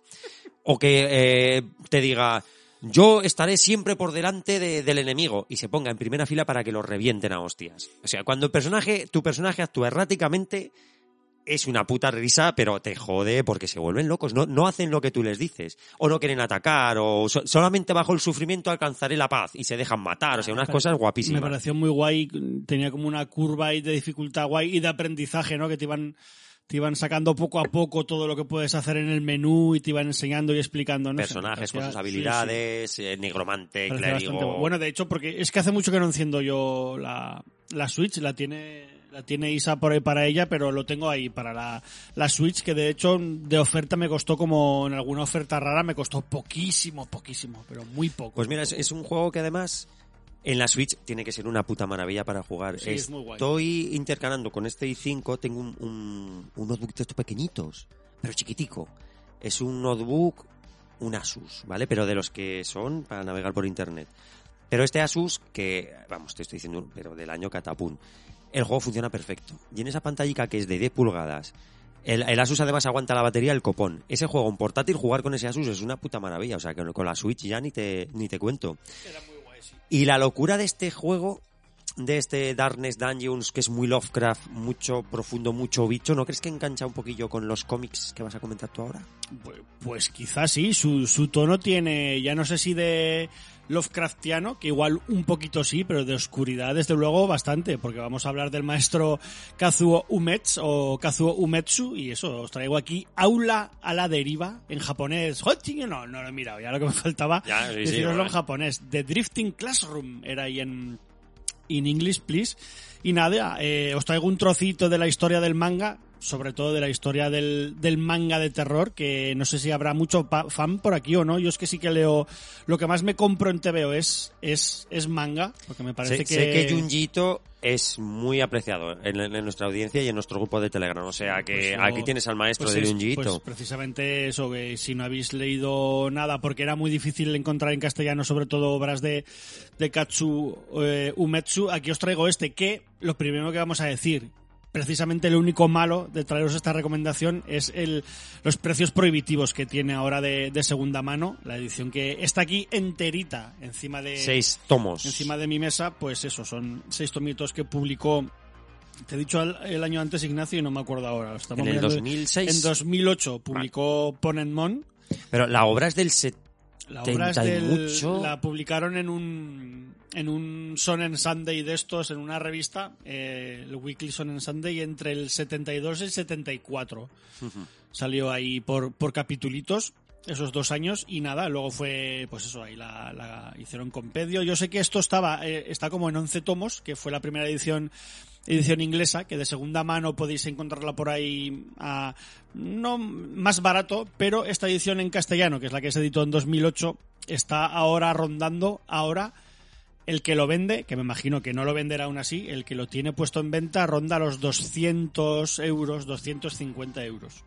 Solo seis tomitos, ¿eh? O sea que sale, os sale el tomo bastante, bastante caro. Pero bueno, es la única forma. Lo que pasó es que pues eh, vendió bastante mal. Y los dos últimos tomos, el tomo 5 y el tomo 6, lo que le he dicho a Ignacio, no sé exactamente cuántos, mil unidades, dos mil, no sé cuántas, pero eh, sacaron muy poquitas copias de esos dos últimos tomos y es lo que hace que verdaderamente sea difícil. Hace unos años ya era muy caro, yo recuerdo intentarlo por comprar por 500, doy, iba a decir 500 euros, no, joder, ni de coña, por 100 euros y al final echarme atrás y mira, ahora está... eh, Por el doble. Por, por, O por piden más, el doble. Por más del doble, o, o exactamente, o piden. Eh, bueno, pues yo qué sé. Aquí tengo encima de la mesa otras dos obras de Kazuo Umets que se han editado estos últimos años en España. La editorial mm, Satori empezó a editar algo de manga y entre ellos pues han cogido varios, pues, pues eso, varias... eh, no me sale la palabra, va- varias obras de, de Umetsu y eso, sacaron La Casa de los, de los Insectos, que es un tomito pequeñito de, de historias cortas, con varios relatos cortos, tampoco muchos, cinco o seis. Pero luego sacaron El Chico con los Ojos de Gato, que lo sacaron integral, creo yo, que son dos, dos volúmenes, dos tochos bastante gordos. ¿eh? Os voy a- 23 pavos, ¿no? Sí, unos 22, 24 euros y son de unas 500 páginas cada, cada tomo, que, que pese a ser gordo, eh, aquí se lo estoy mostrando a, a Ignacio Algo ahora. muy radiofónico. Sí, se, se lee muy bien, se abre muy bien, o sea, merece mucho la pena. Eh, y tenéis estas dos obras, yo que sé. Ojalá algún día mm, llegue este aula a la deriva y se la metan doblada, ¿no? A toda esa gente que, que los tiene los tiene tan carísimos, pero precisamente es lo que pasa, pues que la gente que los vende o los vende sueltos, que también por cantidades súper super altas, eh, me imagino que no lo quiere no se quiere desprender de ellos y están carísimos. Pero bueno, a lo que íbamos, yo qué sé, lo podéis eh, ver de otras o leer de otras formas. Ignacio ha dicho que se lo eh, sí, que se lo que se lo leyó descargado, ¿no? De Sí. alguna página por ahí. Bajado del, del emule en PDF, Sí. pero os estoy hablando del año 2000 Y ahora o sí que, así. como ha salido muchas páginas de, de fan en los últimos años para... Es bastante dif- eh, fácil mm, descargar manga y encontrar cosas así, lo podéis encontrar por ahí. Tenéis que tener cuidado porque yo alguna sí que me he descargado alguna vez de este aula a la deriva que yo creo que o estaba mal ordenado dentro o estaba un poco regulero subtitulado, pero bueno, yo os animo a que lo busquéis por ahí, en vuestro dealer de, de referencia, y pues eso os descargáis las que además otros, otros TVOs no, pero el manga en tablet o en o en el ordenador, pues se lee bastante bien, la Sí, verdad. la- de hecho, una tablet de 10 pulgadas tiene más tamaño que los tomos Sí. que tienes de aula Sí, a la deriva, o sea yo- que se ve guay. Yo en tablet sí que leo bastante, bastante cómic y el manga, además hay varios lectores por ahí bastante chulos, se, se lee muy bien en, en tablet. Y esta au- aula a la deriva, si no lo conocéis ninguno, ¿no? Pues del maestro Katsu Metsu, pues nos cuenta la vida de, del joven So, que es un, un niño japonés, pues que está en sexto grado, no sé lo que equivale a ya cuántos añitos, pero Muy jóvenes, se ve que son jóvenes y pequeños, que tras discutir con su madre en casa y, y de hecho llamarle de todo, la insulta pero mogollón porque es un tío con el humor bastante raro, este Katsu Umetsu, de hecho si veis imágenes de él, eh, es bastante peculiar el tipo que todavía sigue sigue vivo y, y le dice que ojalá no la vuelva a ver más. Bueno, pues al final casi los, los, deseos se le van a, a cumplir al pobre So y se va enfurruñado a, a clase hasta el colegio, dejando a un amigo por el, por el camino que tiene que volver porque se ha dejado la propina para el, el bocadillo, para la comida, que mira, el pobre So tenía que haber vuelto también. Y estando en clase hay un fuerte estruendo, unos ruidos de la hostia y cuando se dan cuenta pues han sido como transportados, teletransportados, pero ya no solo ellos, el colegio entero, ¿no? Y toda la gente que estaba dentro, estos 862 estudiantes y, y profesores hasta una especie de no sé si tú lo recuerdas, una especie de Un páramo limbo muy raro extraño. En el que en- está todo lleno de arena por todos los lados eh, y eso y al final pues seguiremos intentaremos junto a los protagonistas pues ir descubriendo qué está pasando iremos alternando además eh, con lo que les, les está pasando a los padres y a la gente que se ha quedado en, en la ciudad en la que tan solo queda un agujero gigante en el suelo donde debería estar este este colegio el, pues eso los padres alumnos que, que no que no les ha pasado nada y también nos enfrentaremos pues, a lo que le pasa a la gente en, en este susodicho colegio. Y iremos descubriendo poco a poco pues por qué están ahí, dónde están o cuándo están, ahí os lo, ahí os lo dejo. Eh, y esto, pues, aparte de eso, pues se van enfrentando a otros problemas como quedarse sin, sin alimentos o que algún profesor se vuelva loco, que algún alumno pues le pase lo mismo o que quizá no estén tan solos como ellos creen en este extraño paraje. Lo tendréis que descubrir eh, vosotras mismas, pues eso, os descargáis los libros, me los pedís a mí o a Ignacio, yo qué sé, y, os los dejaremos y esas cosas. Lo malo, ya os digo, que es casi imposible de conseguir por vías legales, pero bueno, merece mucho la pena ver cómo era el manga de terror eh, ahí en los 70 en Japón y cómo pues ya cosas que hemos visto pues en yo qué sé Hidesino o, o Sue- Suegiro Ma- Maruo no es Maruo o Mauro no lo sé ya Mauro o sobre todo pues eso cosas como las que ha hecho Junji Ito que sí que es las que más se acercan a, al trabajo de, de Umetsu pues las podéis las podemos ver pues que 50 años antes, 40, 40 años antes o 20 años, años antes. Mi manga preferido de terror ya no es este, hablar a, a la deriva, pero es de los que más me molan. Me- yo me quedaría con, con Uzumaki. De Hostia, las espirales, ¿no? De, Sí. de Uzumaki. Que tiene peli además Uzumaki, que no, no recuerdo haberla visto, Sí, pero me un live decías action, pero bastante flojete. que habla, que esto sí que no tenía ni puta idea. Esto sí que tiene también una, una adaptación, ¿no? La, Sí, eh, ah, estamos hablando de- Aura a la deriva, tiene Ah, adaptación. Ahora la deriva, sí. Y, es- y Uzumaki tiene un live action. Sí, lo que pasa que no, eh, Uzumaki la tengo con subtítulos. No la he visto, pero es- ahí está. Es flojilla. Por lo normal, todos estos live action son películas muy, muy baratas de presupuesto que normalmente a los japoneses les da igual además. Tienen ahí como su propio mundo interno de cosas muy baratas que... No sé, normalmente te digo, las adaptaciones de manga suelen ser cosas baratísimas y aún así les flipan, ¿eh? A ellos y esta peli, pues bueno, quizá esta precisamente no sea tan, tan barata como esa Uzumaki, pues, eh, porque en el 87 Nabuhiko Obayashi, pues es, es el director de Hausu, esa house japonesa que es, yo creo que la película visualmente más loca. La, la portada es la que salió un gatico. Un gatico, sí, sí. Es la película más loca. Os- poneros un tráiler si no la conocéis, está Hausu. Buscáis Hausu Japón o Hausu película y para que veáis el nivel de, de loco de este de Obayashi porque es uno de los directores visualmente más locos de la historia del cine. Ya no japonés, sino del cine En general. en general. Y, y eso se sacó este The Drifting Classroom. Y bueno, lo más destacable yo diré que es la música, que antes hemos puesto algo por ahí de Joey Hiyashi, que es el que le suele hacer, pues eso, las canciones a Ghibli a, a Takeshi Kitano también. Y es lo más interesante, una adaptación mm, pillada un poco por los pelos y que pasa algo parecido, pero cambian muchas cosas del guion. Claro, la adaptan también a una horita y media. Mm, hay episodios como el de la cafetería, si algunos os habéis leído Aula a la deriva, que sí que es casi igual que al del TVO, pero bueno, se resume todo mucho y es muy pop la peli, muy divertida a ratos, pero solo a ratos. Hay ratos muy muertos, es muy peculiar la película y bueno, si encontráis por ahí es como hablan en inglés y en japonés en la peli, la podéis ver con facilidad, eso sí, pues el japonés subtitulado del inglés y el inglés a pelo, pero bueno, se entiende, se entiende un poquito, pero mi recomendación es que es un poco flojilla, que vayáis a ese Hausu que, Que es mejor. podéis pasar bastante mejor. Y sí que sé que sacaron otro live action parecido, que, que bebía mucho de, de Aula a la deriva, creo que ya en los 2000 o algo así, y, pero es una teleserie de varios capítulos, lo que pasa que sí que es rollo más de amor. Pero cuando dices bebía significa que no, no la adapta, sino que Pues se es que puede tiene- basar. tiene- no sé si buscarlo aquí en directo, pero te, eh, si buscáis en, en internet sale que es sale que es adaptación, pero tiene otro otro nombre. Tampoco se parece tanto el principio a, el, a el anime o bien al anime al manga.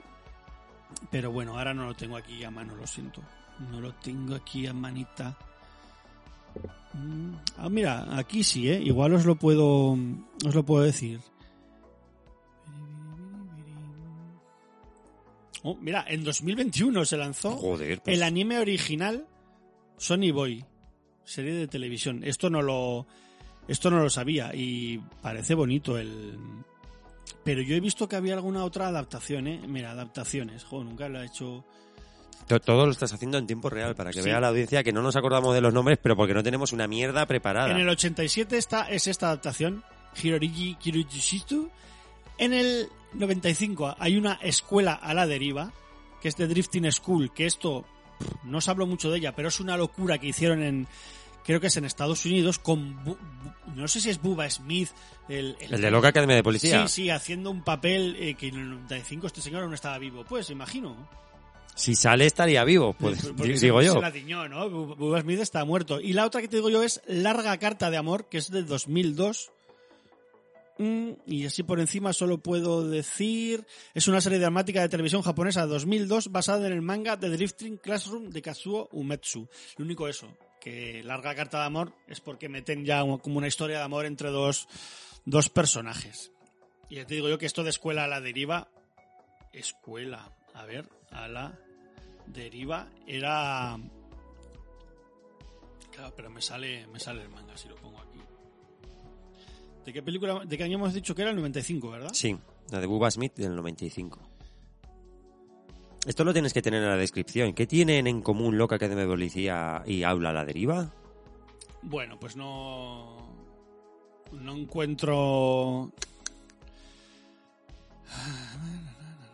Nada, fue seguido una película del 95 llamada Drifting School, protagonizada por Drake Bell en su debut como actor. Nada, no os puedo decir mucho. Si quieres te lo busco un momento en Film Affinity, pero no me, no me sale mucho más, ¿eh? Ignacio. Teen School. Aquí lo tengo. Ya perdonarán ustedes, ¿eh? Sí, sí, Bubba Smith. Y Billy Drago sale también. Male vida, madre mía. Esta está para... Jo, pues parece más vieja, ¿eh? Que... Billy Drago ahí también tiene que estar mayorcete este actor, ¿eh? Bueno, pero luego salió en alguna cosa de... ¿De, de Así, qué? Japonesa. Billy es mucho... bueno, serie B o Sí, Z, sí, pero aún- suerte. quiero decir que aún ha hecho cosas en, en los 2000. Salía en, en el episodio de japonés de, de Imprint. Takeshi en, eh, Imprint. en Imprint. Estamos hablando de Maestros del Horror, del episodio censurado, Imprint, donde él es, pro- bueno, protagonista, porque realmente la historia la cuenta él sobre esa amante barra prostituta que tiene. Es una locura, sí, es una es una portada horrorosa, o sea, es, es una Ya te digo, yo de esta he visto tráiler o imágenes, está en YouTube creo entera, en a pelo en, en inglés y tiene muy mala Muy mala pinta. tiene muy mala pinta. De hecho, creo que la he descargado también esta. Yo si quieres os, de- os, os las paso a quien queráis por, por Telegram, os, la- os las paso. Y bueno, y, y hasta aquí casi el programa de hoy. Si queréis ponemos una cancioncica y nos vamos ya después a... Ah. Acabamos el programa entre comillas a hablar de la peli esa. Sí, porque si yo por lo menos he hecho algún spoiler de la serie de Taika para pues, intentar explicaros un poco por qué me gusta tanto, con esta Ghostland de 2018, incidente en Ghostland, eh, vamos a hablar libremente y con spoilers. Por eso yo os aconsejaría que la vierais primero,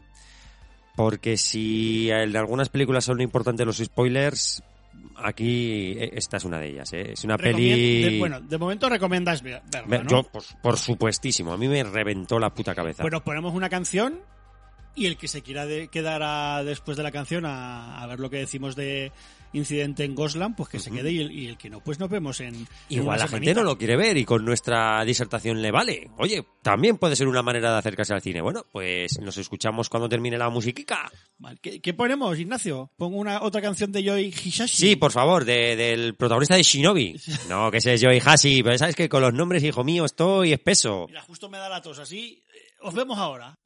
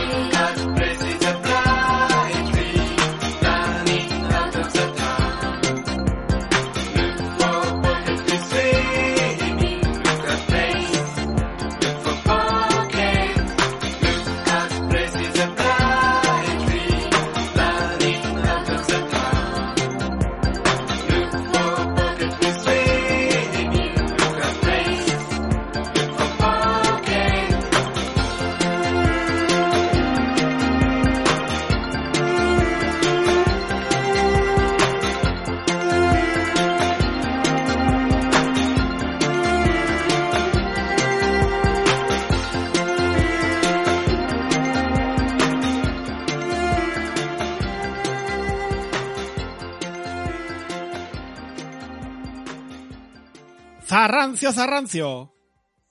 Joder, me has dejado ya está. O sea, hasta ahí. Incidente en Gosland. Chan, chan, ¿Qué es esto? 2018. ¿Qué es esto? 2018. eh, 2018, del director Pascal Laugier, que os sonará por ser el director de la tan famosísima Mártires, entre otras porque antes estábamos hablando, El hombre de las sombras se llama la película que hizo ahí en Estados Unidos con Jessica Biel, guapísima, guapísima, Jessica Biel, y horrorosa, ro- tan, rollo, guapa rollo. Jessica Biel como horrorosa la película. Yo lo que te digo, mi teoría es que lo petó con Martyrs, mm, aunque no gustara a mucha gente, es una peli que no dejó, no, no, no deja indiferente a nadie, a nadie. Eh, se fue a Estados Unidos y pues le salió mal el viaje y no, no ha hecho mucho, la verdad, el pobre. Bueno, por lo menos tiene esta Gosland 2018 que tengo que decirte que cuando la vi no sabía que era de este director. Simplemente vi un... Fíjate lo, lo rocambolesco de la historia. Vi el tráiler, busqué el tráiler de la película de, Nis- de Nicolas Cage. La de no sé qué, de Gosland se llama, la de Nicolas Cage. Ah, una mierda también, sí. pues sí. buscando ese tráiler me salió esta y puse el tráiler.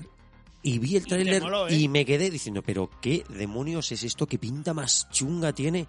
Y acto seguido recurrí a mi videoclub de cabecera y eh, me hice con ella. Pues es una película que yo desconocía. Lo que sí que me parece que la debieron de estrenar en Sitges o en algún festival de terror. La estrenaron en Sitges, pero luego se estrenó en España, ¿eh? Llegó a España. que ah, bueno, llegar a España no significa que llegue a igual Zaragoza. incluso el año pasado, 2020-2021, le costó un mogollón, porque de hecho creo que, aunque sea de 2018, también se estrenó en 2019 o algo así. Claro, lo hablábamos el otro día con el compañero Molinsky con X, que que se estrene en España no significa que se estrene en Zaragoza, o sea, que no se estrenaron, no lo sé cómo fue el recorrido de este Gosland. Yo tenía entendido que no se estrenó, simplemente fue a, a festivales. Pero bueno, imagino que también se puede estrenar en ciudades grandes como Madrid o Barcelona. No, no tengo muy claro ese punto. Pero bueno, yo ese fue mi, mi recambolesca historia con esta Gosland. La vi, la vi con mi mujer y me reventó la puta cabeza y te dije que la había visto y que me había gustado mucho. Y tú la has visto para hacer este programa. Y si te parece, vamos a contar, vamos a empezar a hablar un poquito de qué va esta, esta incidente de Gosland. Nos Dale, cuenta, caña, dale. la, nos cuenta la historia de dos hermanas y su madre, que serían Beth y Vera, las hermanas, la madre creo que se llama Pauli, que una de ellas, la pequeña, eh, Beth, es escritora, escritora de relatos de terror y está eh, obsesionada con Lovecraft. Y creo que es la tía de ellas, fallece y heredan una casa, llena de una casa súper oscura, llena de juguetes viejísimos y todo rollo. Y durante el trayecto de llegar a esa casa, eh, escuchan la noticia de que hay, unos asesi- hay un asesino que está matando a familias enteras. Y durante el trayecto hacia esa casa les eh, sigue, entre comillas, una, una furgoneta como de helados. Y les pita el coche y tal, y hasta ahí esa escena. Esta familia, esta familia eh, compuesta por las dos hijas y la madre llegan a esa casa. Muy clasicote, ¿eh? todo ese principio. Sí, eh, a mí me sonaba mucho a Jeepers Creepers Sí. o cosas así, porque de hecho ellos cuando les pita la furgoneta, la hija mayor que es eh, Vera, les hace como un corte de mangas y bueno, eso luego tiene que ver un poquito, lo recuerdan durante la historia. Pero cuando esta familia llega a casa, esta familia que el padre creo que ha fallecido, eh, eh, mientras están instalando son atacados por esta, por esta, los ocupantes de esta furgoneta que son dos personas. En ese ataque, la madre, como madre coraje que es, acaba con los dos atacantes. Y tiempo después vemos eh, que la hija mayor, Beth, ha hecho su vida y es una escritora de cine, de libros de terror con un éxito brutal. Y tiene una vida idílica con un marido guapísimo y un hijo que siempre va vestido de arlequín. Y en ese momento recibe la llamada de su madre, que no, recibe la llamada de, de su hermana, perdón, Vera, eh, como que le ha dado una- un ataque, un- una crisis, ¿no? Y ante esta llamada, mm, Beth, que es la hija pequeña que ha rehecho su vida, acude a la casa donde sucedió ese ataque porque su madre y su hermana pequeña se han quedado ahí viviendo. Hasta ahí bien, ¿no, Iván? Sí, sí, de momento lo, yo lo iba a Feten, clavado. Y durante, llevamos como 20 minutos. Cuando Beth está en esa casa vemos que eh, Vera eh, está traumatizada. Vive en el sótano, está llena de golpes, de arañazos. eh, habla Beth, habla con su madre sobre eh, el estado de su hermana, que está muy mal. eh, que no entendemos muy bien qué hace su hermana ahí viviendo abajo. En un principio no sabemos muy bien qué pasa. Bueno, y, que, y la tiene en una habitación Sí, con, pero llena de con colchones, mierda, con mierda, desnuda. con pis por Eh, los- sí, o sí, sea, o sea, algo muy sórdido. Da, da bastante cosa. ¿eh? Pero eh, ellas como que plantean el por qué no está en un hospital. Bueno, pues ella no quiere salir de aquí, tal y cual. Y durante esa visita vemos que algo raro hay ahí. En esa casa algo pasa. Algo vamos a poner en aquí hasta donde hemos visto algo sobrenatural. Porque, eh, como os comentaba al principio, esta madre acaba con la vida de los dos atacantes, ¿no? Y cuando el regreso de esta Beth a esta casa, vemos a, esas, a esos atacantes, esas figuras, y entendemos que como que su- sus, sus espíritus están ahí, están tormentando a ver a la hermana mayor. Porque eh, hay una cosa que nos que sale en, la, en ese ataque, previamente, que hemos visto cuando son pequeñas, que a Vera la, no se ve, pero se intuye rápidamente que la han violado. En ese, en ese ataque fugaz, en ese ataque relámpago que hacen, mientras eh, Beth y su madre luchan contra un atacante, el otro viola a Vera. Y vemos como que ella tiene ese trauma, como que lo revive, pero aquí pasa algo, hay algo que no te encaja. Tú estás viendo la peli y algo dices, esta película me está engañando. Sí, en algún además- algo pasa aquí que me la está sabiendo- metiendo doblada. Sabiendo cómo es Martyrs y sabiendo cómo es su otra peli, o sea, tú ya vas sobre aviso en plan de. Y yo te lo dije en plan de, hostia, aquí, o sea, pasa algo, pero bueno, también yo creo que es un poco a propósito para que digas, coño, aquí, o sea, esto, esto no es normal. Por Claro. muchos lados esto no es Eh, normal. pero es tan, es tan claro que pasa algo ahí, o sea, te lo dejan tan en bandeja que tú tienes la sospecha. Lo que quizás no descubres, entre comillas, lo que ha pasado hasta que, hasta que te lo dejan ya en bandeja. ¡Pum! Porque esta Vera, esta hermana mayor, que vive en, en el sótano llena de mierda hasta arriba, de repente se la encuentran maquillada atada en una cama, eh, llena de golpes, llena de moratones, como que un ente invisible le pega, hasta que Beth también es atacada por ese ente invisible. Y hasta aquí tú, tú ves cosas como, pero ¿por qué hace esta chica aquí? ¿Por qué la madre está tan, tan normal? ¿Por qué se dedica a recoger muñecas? ¿Cómo cojones aparece esta chica aquí pintada? ¿Cómo la- Pero ¿qué es realmente lo que pasa? Aquí está el, el giro, Iván. ¿Qué es lo que pasa? Pues que en realidad esta señora como ha, ¿cómo se dice? Somo- somotizado su, no sé, qué, su, su Somatizado, dolor, sí, sí. somatizado su dolor de tal forma de ese, de ese encuentro que ella se ha imaginado un mundo, se ha hecho como su propio mundo imaginario, porque recordemos que ella además que tiene mucha imaginación. Estamos hace- hablando de la hija pequeña Beth, Sí, que es la que hace- escribe hace relatos. mucha, mucho hincapié en que es muy fan de Lovecraft, que, que le mola mucho imaginar, de hecho su hermana se le ríe, pues ha Ella cuenta historias, dice que se ha ella imaginado ese mundo en que es una escritora de éxito, cuando en realidad ellas no han salido del, de ese sótano nunca.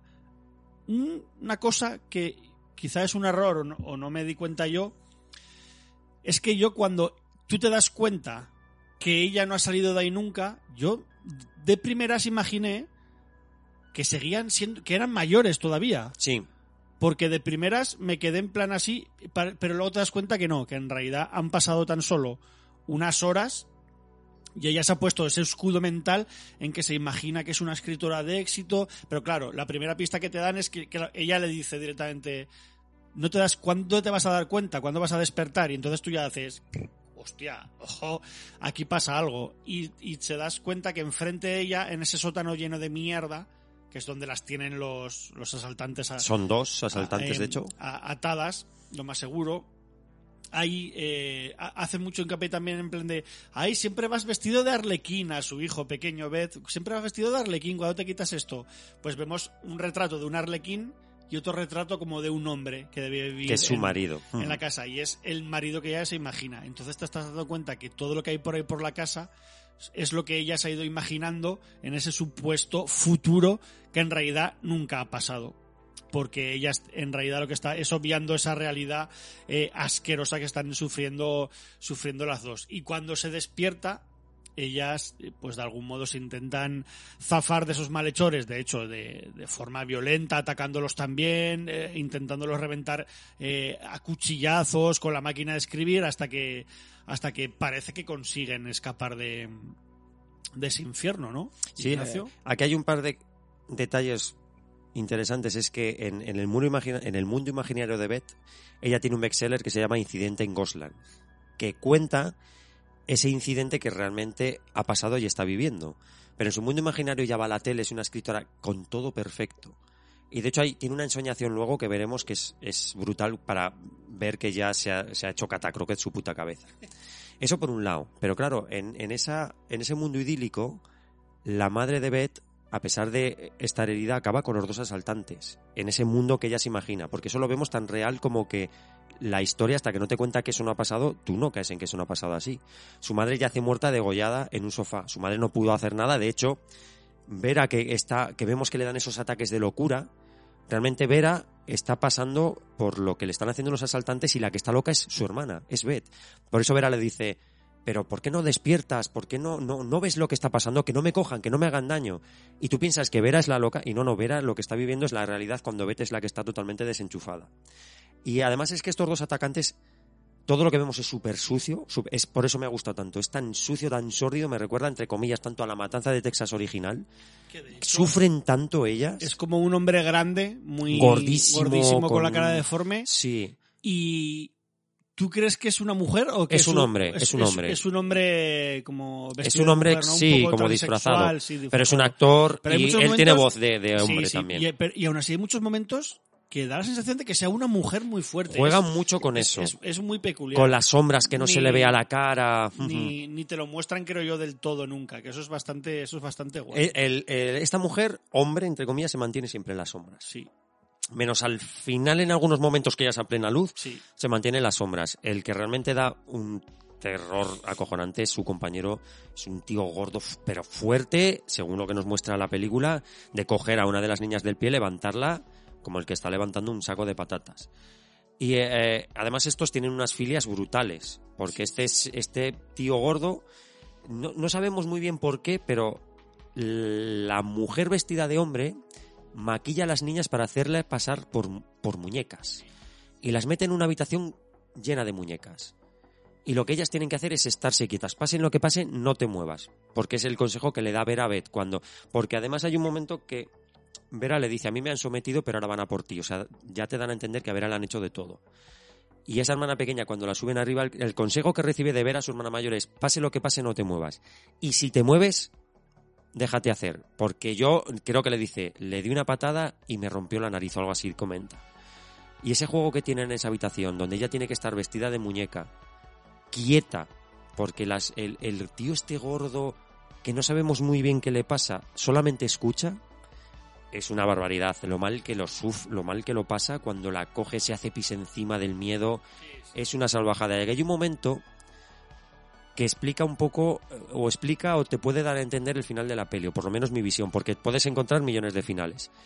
Eh, esta niña pequeña, porque siguen teniendo la edad, tendrán 16 años no más, 14, 14 15, Sí, 16. 14, 15 creo que dicen. Exacto, más o menos. Esa, Porque además a, la porta como que le viene Le viene la, su primera regla, de su hecho. primera regla ahí, sí. Esta, esta Beth eh, consigue, entre comillas, librarse de este personaje gordo y le pega un par de hostias con una máquina de escribir, lo deja como medio lelo y aquí hay un momento que yo creo que es fundamental para entender el final. Ella coge la máquina de escribir y la tira por una ventana porque ella no puede escapar, porque tiene al, tío este gordo dentro, pero el otro, la el otro le espera afuera y sabe que el, el otro sabe que pasa algo y está intentando entrar. Ella tiene la puerta como cerrada.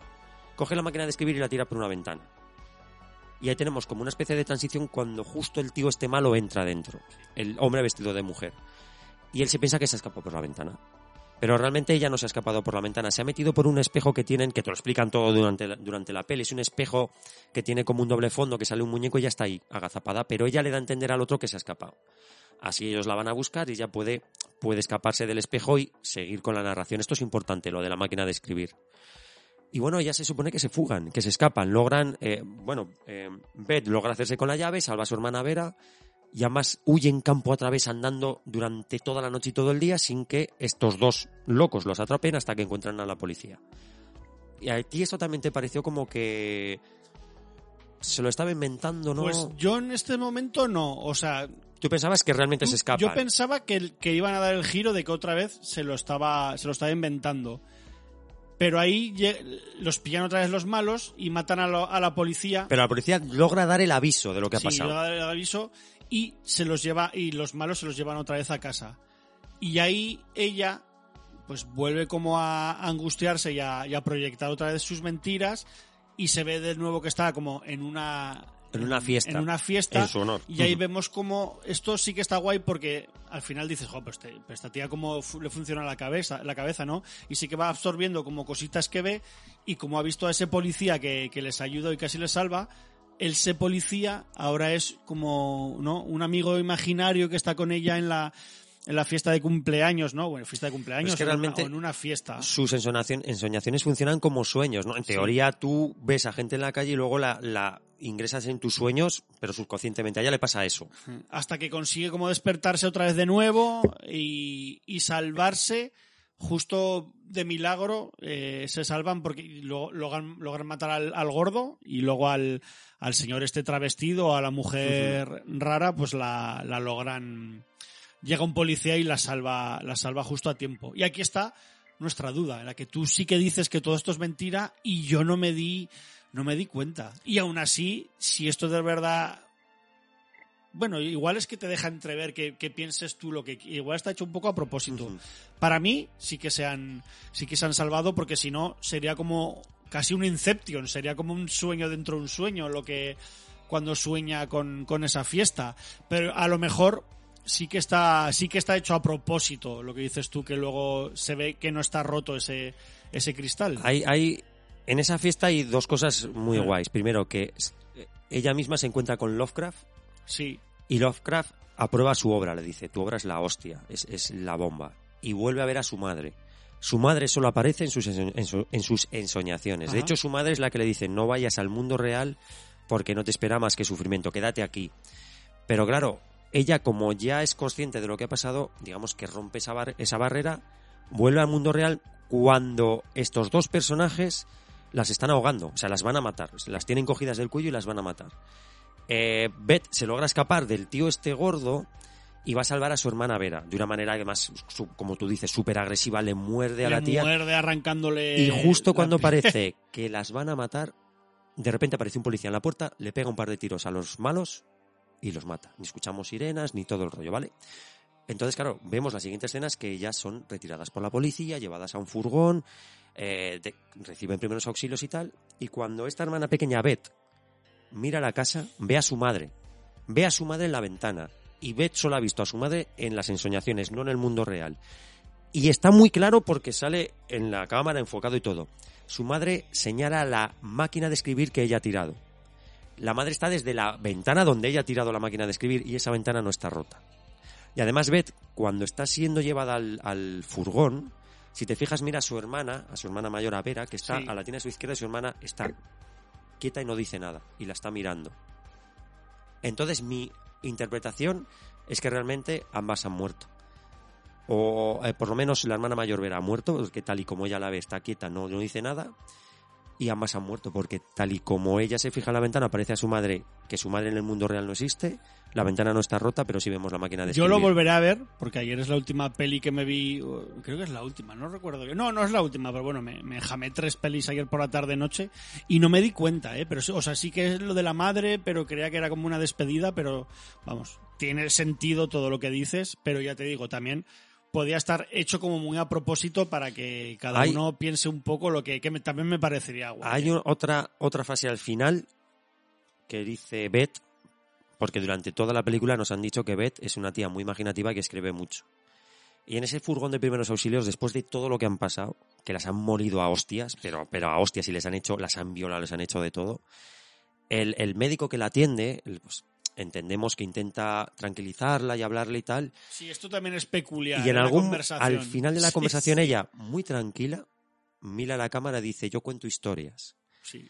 Eso también me da a entender a que igual todo esto no es, es una historia. O sea, realmente lo que estamos viendo es lo que ella ha escrito en el libro y no ha pasado nada. sí. O realmente pasó algo, pero Ese eso- final- ese- esa duda me ha quedado. Ese final es muy, muy peculiar porque el tío le ven, yo te voy a cuidar, tranquila. Es, es, es una conversación deliberadamente eh, extraña. Y, y muy tranquila. Sí. Después de todo lo que han Sí, pasado, está sí. ella tan tranquila cuando le dice, yo cuento historias. Mira, Dani la vio y me la recomendó hace mucho tiempo que a él le mola mucho. Si quieres un día le o luego le escribimos y que nos diga él a ver su, su versión. A Perfecto, nosotros, perfecto. ya fuera de micro, para ver. Estaría guay que, bueno, Estuviera guay que fuera otra versión sí, sí, es que, es que es una... eh, Yo lo, ya, para mi punto de vista lo tengo muy claro. Pero es una peli que tendrías que ver, yo creo que un par de veces, porque una vez que sabes el trampantojo, yo creo que te fijarás más en los detalles, en las cosas que en un primer visionado te pueden pasar por, por alto.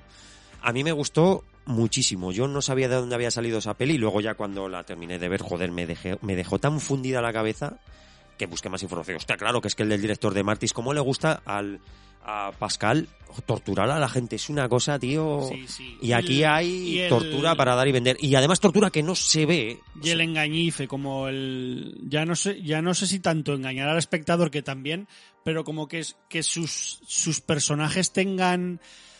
eh, Giros sí, esos absolutos. giros, giros malos, como el, el engañarlos, tú sabes que ese engaño nunca va, va- casi nunca va a ser para, para bien. O sea, como personajes muy catacroques de la cabeza en estas tres pelis. Bueno, es Pero- que lo de Mártires ya tela, ¿eh? Pero aquí es que realmente el tío a mitad de la peli ya te dice, no, no, cojones, que, que no, no han escapado, que están aquí. O sea, no hay un intento de estirar más el chicle No, no, y es, para es- nada. Eso está bien, ¿eh? Para que luego pueda volver a jugar con ese tema está bien. Y si no, si hubiera sido como el, el último giro final, hubiera sido un poco de, de cabroncete. Sí, y además te da tiempo. Es como en Martyrs. En Martyrs ya, ya empieza jodiéndolo todo con esa llamada a la puerta y luego te vuelve a dar el también el giro y, y tampoco acaba con, con ese giro. Siempre, yo creo que ahí sí que hace, es muy inteligente que tiene que haber algo más porque no todo se puede sustentar tan solo en, en que un giro sea bueno. Lo que pasa es que el, el Si a Malan, por ejemplo, le funcionan las películas no porque sus pelis tengan giros finales, que las tienen están bien, sino porque realmente toda la estructura y la peli es diferente a las demás y está muy bien escrita y está bien hecha. Yo estoy contigo, total, e incluso sabes que con Malan que tampoco es santo de mi devoción. Lo que pasa es que lo que me gusta, me gusta mucho. Pero Martis, digamos que el giro final no, no hay, no deja lugar, por lo menos a la interpretación. Yo creo, Yo que, creo yo creo que tampoco. Que te lo explican más o menos, es todo coherente. ¿Tú ¿no? eres fan de ese final final de Martyrs? Sí, del final, sí. del final final, que, que cuando sale ese final, ya acaba la peli al, al minuto Sí. prácticamente, ¿no? Sí. O sea, me parece que explica bastante guay lo que hemos visto al principio. Lo que pasa que se me hizo bastante más larga que esta Goslan. No me generaba esta, esta tensión por ver qué es real y qué no. Claro, porque Martins no juega eso tampoco. Aunque Yo- al principio sí, aunque al principio sí he- que... Sí, sí. Yo ya he dicho que tampoco estas que me haya encantado, pero la veo una peli muy decente y, joder, una peli que nos dé o que te dé para saber si lo que he visto, lo que no he visto, cada uno o tener nuestras teorías, pues como mínimo es una peli que, que nos está dando juego y dando que hablar. O sea que eso no, ya no es cualquier cosa, es una peli bastante maja. Bastante criticada para mal esta peli además. Sí, y mira, no, sí- no he leído nada de críticas Sí, de yo la creo que peli. sí, no, no gustó mucho y bueno, yo veo un otro un reencuentro de Pascal La- Laguerre bastante guay con el género, muy clasicote además, todo ese principio a mí me gustó me gustó Es muchísimo. que al principio parece una, una película de casas una encantadas. peli además eh, bastante bruta, vuel- vuel- vuelve otra vez a al gore ¿eh? y, y sucia, sí, sí. pero sucia, o sea, hueles, hueles la mierda de la peli, es súper Sí, sucia. Y mentalmente, o sea, que Pascal Laguerre lo bueno que tiene es que físicamente hay mucha violencia, pero creo que hay mucha violencia mental ¿eh? en, en, toda, en todas sus Es pelis hay- también. hay mucha Son- violencia. Es, es- es asfixiante esta película. En ¿eh? esta pelea hay mucha violencia, pero hay mucha, hay tanta violencia que no ves, pero sabes qué ha pasado. Por ejemplo, comentaba que al principio, cuando son atacadas, tú a Vera entiendes que la han violado, porque hay un momento que sale la pobrecita ahí en una esquinica y ves que tiene, está sin pantalón y tiene sangre en la pierna, que no hace falta que te lo muestre, ya sabes qué ha pasado. Y cuando le dice, Vera, a mí me han sometido y ahora van a por ti, no hace falta que te cuente más. También hay violencia que se ve, porque les pegan una hondonada de hostias sí, impresionante. sí, sí. Y son además personas, sobre todo el gordo este, muy fuerte. Ya te digo, luego a mí eh, sí que en algún momento me siento un poquito engañado o, o estás ya como demasiado de sobreaviso muchas veces. Yo creo que aquí él igual peca de, mira, no quiero que luego me digan que esto es una, un- una trampilla, voy a dejar que se entrevea un poco. Entonces, por lo que sea, ese punto medio que intenta pillar no me llega a convencer del todo, pero bueno, es una peli que me ha, que me ha molado. Yo creo que como poco es una peli interesante. Sí, sí, sí. Yo a mí me gustó mucho, Bien. mucho, mucho, mucho. Las dos chicas están muy bien, además, está bien. Y es muy, muy actuada. difícil hacerla. Yo creo que es unos papeles muy difíciles. Sí, no son, no, no son fáciles. Tienen Se que ser muy físicos. se nota que son mayores, lo más seguro que hasta mayores de edad, para tener 13, 14, 15 años, pero bueno, como estamos acostumbrados a, al cine, que es así, quiero decir, mejor, mejor que la haga alguien mayor de edad, que no es una, no es una peli fácil para rodar, eh, la verdad. Como, como actriz es una peli bastante, bastante durita e intensa. Y tiene que ser además muy físico porque ellas sí que, joder, reciben golpes, hay mucha violencia. Pero bueno, sí, tampoco, o sea, no creo que la recomendemos a, a todo el mundo que le gustan pues las pelis de sustos o de terror. No, es que no es pero una si, peli de sustos. yo qué sé, si el extremismo francés le, le pillasteis el gustillo, yo creo que no es tan bestia como, como esos, esos primeros 2000 eh, Martyrs igual es más, más chunga. Me parece bastante más bestia Martis que que esta, que esta también lo es, ¿eh? pero sí, bueno, si queréis ir llevar un poco más allá el terror físico y el, y el terror mental y tal, pues igual es una peli que os, que os puede molar. la. Ah, Yo entiendo además que a estas alturas la audiencia ya ha visto la peli y el que no es que no le interesaba y quería escuchar nuestras divagaciones. digo, peli de 2018, he visto que en septiembre o noviembre o así se estrenó, septiembre del 2019 se estrenó en España. O sea que llegaba, llegaba tarde. Sí, Yo, yo, yo entiendo eso, que la audiencia ya la ha visto la peli o no le interesa, pero nos quería escuchar. A, a mí lo que sí que me mola es que al principio parece una peli de casas malditas. Entiendes que como la madre ha matado ahí esas, a esos hijos de puta, se ha quedado como la entidad porque aparecen y hay una entidad que ataca a ver a tú no la ves. como Claro, parece una película de sustos que, de la típica casa maldita y los cojones. Luego pega ese cambio y ahí no hay ni maldiciones ni hostias en vinagre. O sea, son Sí, dos taraos mentales. algún, soni- algún susto de sonido hay, pero sí, bueno. pero no es un susto Pero- sobrenatural. No, pero está conseguido además. Yo, ay, aquí solo en casa salté, salté un poquito. A mí ya te digo que me gustó muchísimo. A mi mujer también le pareció una peli muy guay. Cuando mínimo no interesante. nada, es lo que iba a decir. Yo como no sabía nada, no me lo esperaba que había vuelto a ese, pues eso, a ese terror ahí tan físico y tan mental, agobiante. Creía que iba a ir más por, está un poco la trampilla también, ¿no? De lo de Ghostland y tal. Creía que iba, iba a ir más por ahí, pero bueno, que muy, bastante decente la peli. Yo para mí, va- un 6, yo un 6. Ahí, ahí la dejo. Yo, Yo le doy un 9. A mí me gustó mucho, mucho. Yo, me gustó muchísimo. Me pilló además sin conocer en la puta peli, gracias a un tráiler. Que vi la de Nicolas Cage, por cierto. Vaya puta locura. Hostia. La de Sion Sono, jo, pues a mí no me... Ah, ¿Cómo? ¿Sion Sono? Sion Sono el director. De la Ah, vale, joder. Sí, perdona. Hostia, sí, te iba a decir. Sí, también se llama algo de Goslan, la del Nicolas Sí, Cage. Prisoner of Ghostland, no Sí, sé, no sé así, qué sí. of Ghostland. Qué sí. puta locura. Eso como manga hubiera funcionado, creo yo. eh. Tiene mucho del puño de la estrella del norte esa peli, Sí, creo a yo. mí, me- a mí me pareció flojilla, ¿eh? Mira que me gusta, me gusta mucho ese director, que por cierto, hace poco han salido también declaraciones de varias actrices que, Hostia, no, ya, bueno. que les ha, les pa- en alguna peli les hizo hacer cosas que no querían y tal. A mí es un director que me molaba mogollón y yo creo que está ya también un poco censurado, pero bueno, tiene, tiene muchísimas pelis, si queréis verlas, las tenéis. Sion Sono es un director que me flipa japonés y que, es- que está muy loco, tío. ¿Qué más tiene, por cierto?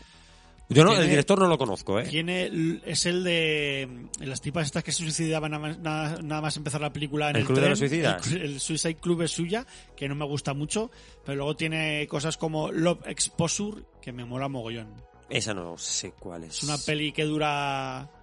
Te iba a decir tres horas, pero igual es seis La horas. madre que me- Sí, Hostia sí, sí. puta. La tengo, en la tengo en DVD yo por ahí. Mira, ahora películas largas, ya vamos a divagar un poco. Vi la de Misterio en el Nilo, qué guay, tío. Sí, yo es que no... Cómo me gusta Kenneth Braham, esta- Kenneth Kenneth. Kenneth Braghan, Kenneth Braham, cómo me gusta lo que hizo con un Kenneth- asesinato en el Orient Express. Kenneth Bragas. a ser Kenneth Bragas a partir de ahora. ¿Cómo me gustó Asesinato en el Orient Express? Me y da cómo me ha da- gustado esta, Me eh. da pereza, me da, a mí Pues, esas me dan perecilla. Es una producción genial, macho, me gustó un montón. Y he visto por y fin mira la que de... de Kenneth Bragas tengo ganas de ver. Tiene ganas. Su última peli está en blanco y negro sobre su niñez, ¿no? Más o menos Belfast, tengo ganas de verla. Es un tío que me gusta bastante. Ya me Pero- moló mucho en Frankenstein de Mariseli, que es cuando yo más o menos lo A mí conocí. Mucho ruido y pocas nueces, me gusta También está muy bien. Ahí con, joder, sale Canyu Reeves. ¡Ay, Kenneth Bragas! A partir de ahora lo vamos a llamar así. y favor. también he visto por fin el Callejón de las Almas Perdidas, tío. Y me gustó un montón. O sea, o sea, todo el mundo viene a mí. Yo tengo que ser yo el problema, porque todo el mundo viene en dirección contraria. Tengo que ser yo el que va en dirección contraria. Se meterá Jorge con nosotros, pero yo la vi un poco de con la oreja, con la mosca detrás de la oreja, porque todo el mundo me había hablado, todo el mundo no, pero mucha gente me había hablado muy mal y a mí me gustó muchísimo. De hecho, ¿También te moló a ti? a mí mucho. O pensaba que estaba solo, o sea que No, vamos no, los dos yo- en nuestro sidecar, sí, ¿no? sí. Contra todos. Yo, de hecho, dirigida, creo que es la peli que mejor ha dirigido e- este tío. Me parece muy guay. Lo que quiere contar, como lo quiero contar, es una peli lenta, pero a mí no se me hizo nada, nada lenta. Las dos partes diferenciadas, hay mucha gente que le dice que le gusta mucho todo el principio, que es el que se, Cuando se mete al circo. se mete más en el circo y todo eso, pero a mí toda la segunda parte me, hostia, me gusta muchísima, ¿eh? Mucho de cine negro con, con la actriz, o sea, una muy femme fatal, brutal Total, todo. absoluta. Y aunque he de decir que aquí el tío tampoco esconde las cartas, además es pues el libro debe ser muy muy clásico, muy antiguo, la Sí, versión de hecho hay una versión la original. versión original de cine no se parece tampoco tanto, pero aún, yo, o sea, ¿sabes cómo va a acabar todo? Yo al menos lo, lo, acier- lo aciertas, lo aciertas, rápido. pero, pero es que el viaje es para disfrutar. O sea, hay más, hay tanto cine, tío, en, en, en, en esta peli que me pareció muy, muy abrumadora, ya te digo, de, de imágenes. Sí que igual creo que es, o sea, yo no quiero decir con esto que sonara eso, que es para alguien que le gusta mucho, mucho, mucho, mucho, mucho el cine. O sea, detenerte en los planos y, y tener, no sé, no, no es, igual no es una peli fácil, por eso no le ha gustado tanto a la gente, pero vamos, me gusta mil veces más que la de la señora esta que se follaba el pez y todo, que no, es de las que menos me gusta además de Guillermo del Toro. Y no sé, un director que creo que cae muy bien a todo el mundo. El tío además es que es súper majo, pero que sus pelis realmente no, no llegan a, a gustar. Ya te digo, yo siempre creo que hay demasiada teatralidad en cómo rueda y todo eso, y a la gente a veces eso no le, no le mola. Pero vamos, yo creeré siempre que es un tío que ha aportado muchísimo al cine fantástico, que empezó haciendo cortos de mierda en México y ha acabado donde ha acabado y que sigue siendo un tío súper super llano, produciendo mogollón de pelis, sacando muchos nuevos talentos, rodando como tiene eh, dos películas ins- inspiradas en la, en la guerra civil que, que son de las mejores pelis que se han hecho en este buena, el país. espinazo del diablo, de- maravillosa. de, pues y el laberinto de- del fauno. de- del cine fantástico, que son, o sea, son dos obras maestras para Y mí. muy, muy bien grabadas, ¿eh? Hay Y un no arte sé, ahí. que sí que hay tiene cosas yo sé que es, es que me gusta me gusta casi casi todo Yo- lo que ha hecho me parece interesante No, a mí no hubo nada en la película que me, me desagradara en absoluto. Y no es una, y no es una película que, que sea actuada tú tramposa. la habrás ¿no? visto doblada que me imagino que estará súper sí. súper bien doblada pero actuada mira quizá el prota es el que más flojillo está y aún así para ser alguien ahí un poco sacado de, de la comedia y de todo esto que hace mejor no está mal pero los demás o sea es algo Los veo a todos, pero es que no hay nada, no hay nada en esta película que me, que me desagrade. Y, joder, eso sí, la vimos en el mismo día, hicimos un parón, vimos una hora, hicimos un parón pues para hacer quehaceres de Hmm. casa, preparar la cena y tal. La terminamos de ver y a los dos nos gustó muchísimo. Y no es una película chunga, ¿eh? tramposa en ningún momento. no hombre. no no es, es muy chunga ¿eh, Porque tú, además hay un Ya momento... ese principio a mí me parece brutal. En la casa, lo que Y está ve- haciendo. hay un mira, fuera de esto, hay un momento de Bradley Cooper en esa casa entre las sombras que se pone el sombrero que podría ser un fotograma de Indiana Jones macho. De verdad, ¿eh? O sea, se pone el sombrero entre las sombras, la ropa que lleva también el periodo histórico, y dijo, pues sí, es que parece Indiana Jones. Pero es una peli que no te engaña en ningún momento. Quizás cuando empiezan a hablar más o menos en esa primera parte de no juegues con el espiritismo, igual puedes pensar que... Pero no. Y, y aquí es una película de hijos de puta. Es una película a cuál es más hijo de puta que la anterior. Quitando a la coprotagonista femenina, que es un cachicopan, el resto simplemente son malas personas en un círculo de conocer a otra más mala persona aún. Y que tú te crees muy listo, te crees el más malo del mundo y siempre vas a dar con la horma de tu zapato y ahí es cuando, cuando, estás, cuando estás jodido. Y a mí todos me parecen que están. Bueno, Willem Dafoe, es que Willem Dafoe es que da igual lo que haga. O sea, Sí, sí. Le importa tres cojones, es Sí, Willem sí. Pero to- es que está tan guay la peli, no sé, me pareció tan interesante todo. Cómo te hablan de ese espiritismo de los 40, cómo la gente se engañaba, la lectura fría, que es algo que me, me parece una cosa muy, muy chula. Eh, mira, fíjate, había un... ¿Recuerdas Turan Germain? Que era una espiritista hace 5 o 6 años salió, No, era no. una espiritista que tuvo una fama No, no. pero del mira, cojón. Una espiritista que hablaba con los muertos y hacía el mismo show que hace Bradley Cooper, lo hacía ella, pero hace 10 años o algo así. Y recuerdo un programa, un podcast que lo llevaba eh, Javier Sánchez Oro, que creo que empezó con Runa, fíjate lo que te estoy hablando. Hicieron un, un dossier grabado donde fueron a ver el espectáculo de Angermen, estuvieron indagando, bueno, y encontraron ahí todos los trampantojos del mundo y explicaron que era la lectura fría. Que es que tú ves a una persona y según sus movimientos, te fijas en su estética, los años que tiene, puedes ir adivinando cosas. Aquí lo explican todo tan guay. Sí, Me sí. pareció tan interesante cómo él va desgranando la... que a veces falla. Sobre todo hay un fallo muy importante, pero como va desgranando cómo es cada uno, que me parece súper guay, tío, cómo está... Y todo tan pausado, pero que a la vez está tan guay todo eso. Ya te digo, yo creo que es cuestión de que te mole lo que te estén contando y si te gusta, te metes muchísimo en No, la pero peli. no, no tiene acción por ningún lado, Y o es, sea, es- para nada. Es una película lenta, pero no es que eso no quiere decir que sea mala ni aburrida, es simplemente es que es una peli que, que se toma su tiempo y sobre todo que es que está tan bien narrada y dirigida que me parece me parece la bomba, me parece la bomba lo bien dirigida que, que está esta película. Y poco más. La abuela también hemos visto hace poco los dos. Que te dije que a mí me, me parece una película guay. No me gustó tanto como a ti. Es una película que además a los dos minutos ya sabes lo que va a pasar. No hay trampas por el medio. No se esconde tampoco, ¿no? Para nada. Y también bastante interesante, oye, de, de nuestro, de nuestro queridísimo Paco Plaza también, que Verónica creo que nos flipa a los dos. Rec 3 también nos gusta mucho, la primera también, aunque ahí como está con Balaguero, no sé, ¿tú cómo la ves más, de Plaza o de Balaguero? De los dos, de los dos. Cada uno su, su granito. Sí, sí. Pero bueno, está, está bastante guay la abuela. A mí me recordaba mucho a la llave del mal. El, el, el fondo es el mismo.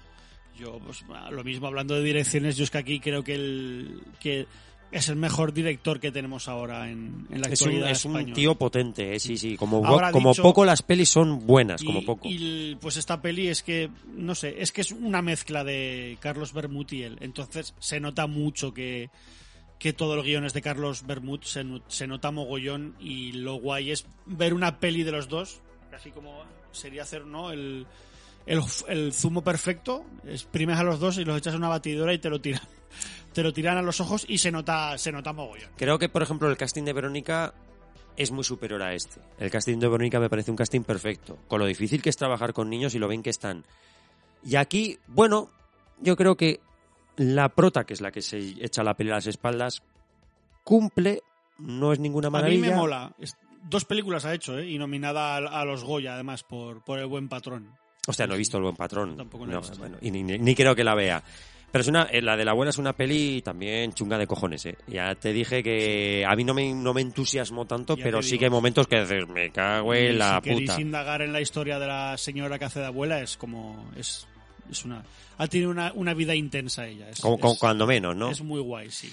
Y no sé, poco más, ¿no, Iván? Pero, eh, Estábamos hablando más, un poquito eh, de Goslan y sí, hemos un cubierto de- un poco nuestra... Llevamos dos horas grabadas, ¿eh? Me cago en la Que Con mar. las canciones y tal, nos, ya nos hemos puesto ahí a tope con los programas de la larga duración, en los, Ah. nuestros LPs. Eso, eso. Yo que pensaba que iba a durar una horita cada programa. Qué equivocado estaba. Pero bueno, yo creo que al final, como nos reunimos un poquito para comentar todo lo que hemos jugado, hemos visto y tal, pues no deja de ser una charlita con el micrófono delante. Espero que por lo menos la gente que no conozca las pelis les eche un ojo. Yo creo que todas son, como cuando poco, interesantes de ver. Es que aunque no te gusten, son interesantes de ver. Creo que es un valor añadido ver estas pelis. Sí, que perdáis un poco el tiempo, es eso, pues en, en pasároslo bien en, vuestro tiempo libre y pues eso, que leáis un poquito, que veáis alguna peli, alguna serie, que escribáis si os gusta, que dibujéis, no sé, que os lo paséis bien, como nosotros, que nos lo pasamos bien, pues grabando estos pequeños podcasts que al fin y al cabo, si, si no hubiera micros, pues estaremos aquí charrando de charrando de lo mismo, aprovechamos y... Como hacíamos antes de grabar sin rebobinar. Exacto, tal, tal cual.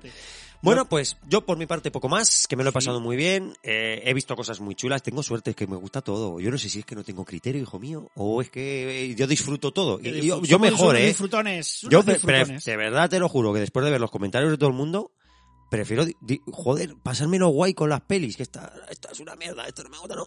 Yo ten- tengo la suerte, según mi punto de vista, de que me lo paso genial viendo todo, tío, me lo paso muy bien.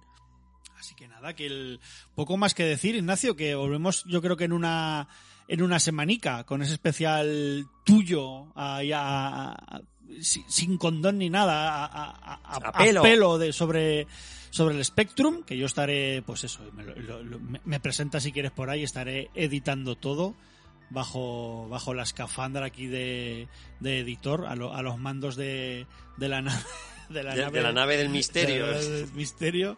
Y eso, que nos vemos en, yo creo que nada, en poquito, en una semanita En- o algo en así. poquito a poquito, además, a pesar de que sea un programa que saldrá de Onda Aragonesa, será un programa que hagamos entre muchos, porque ya tengo varios audios. Si os queréis animar, usar las vías. Perdón, un gasito. Un- usar las vías que os decía Iván al principio, sobre todo al correo de sinrebobinar.gmail.com o por nuestro canal de Telegram, que es la mejor manera de, estar con contacto con nosotros, inte- interactividad absoluta y en tiempo real. Y ahí también nos podéis mandar lo- los audios, no al grupo, que eso tiene que ser sorpresa, sino os metís al grupo y nos lo mandéis a nosotros por privado. Y por mi parte, poquito más, que me lo he pasado muy bien. Qué, qué, qué, qué genial volver a recordar Aula a la deriva, tío. ¿eh? Es que es una, una auténtica maravilla que yo aconsejo a todo el mundo que, lo, que le eche un ojillo, aunque sea en, en PDF. Así que nada, compañeros, por mi parte, os dejo muchos besitos a la lumbre de la buena radio y hasta luego. Hasta luego.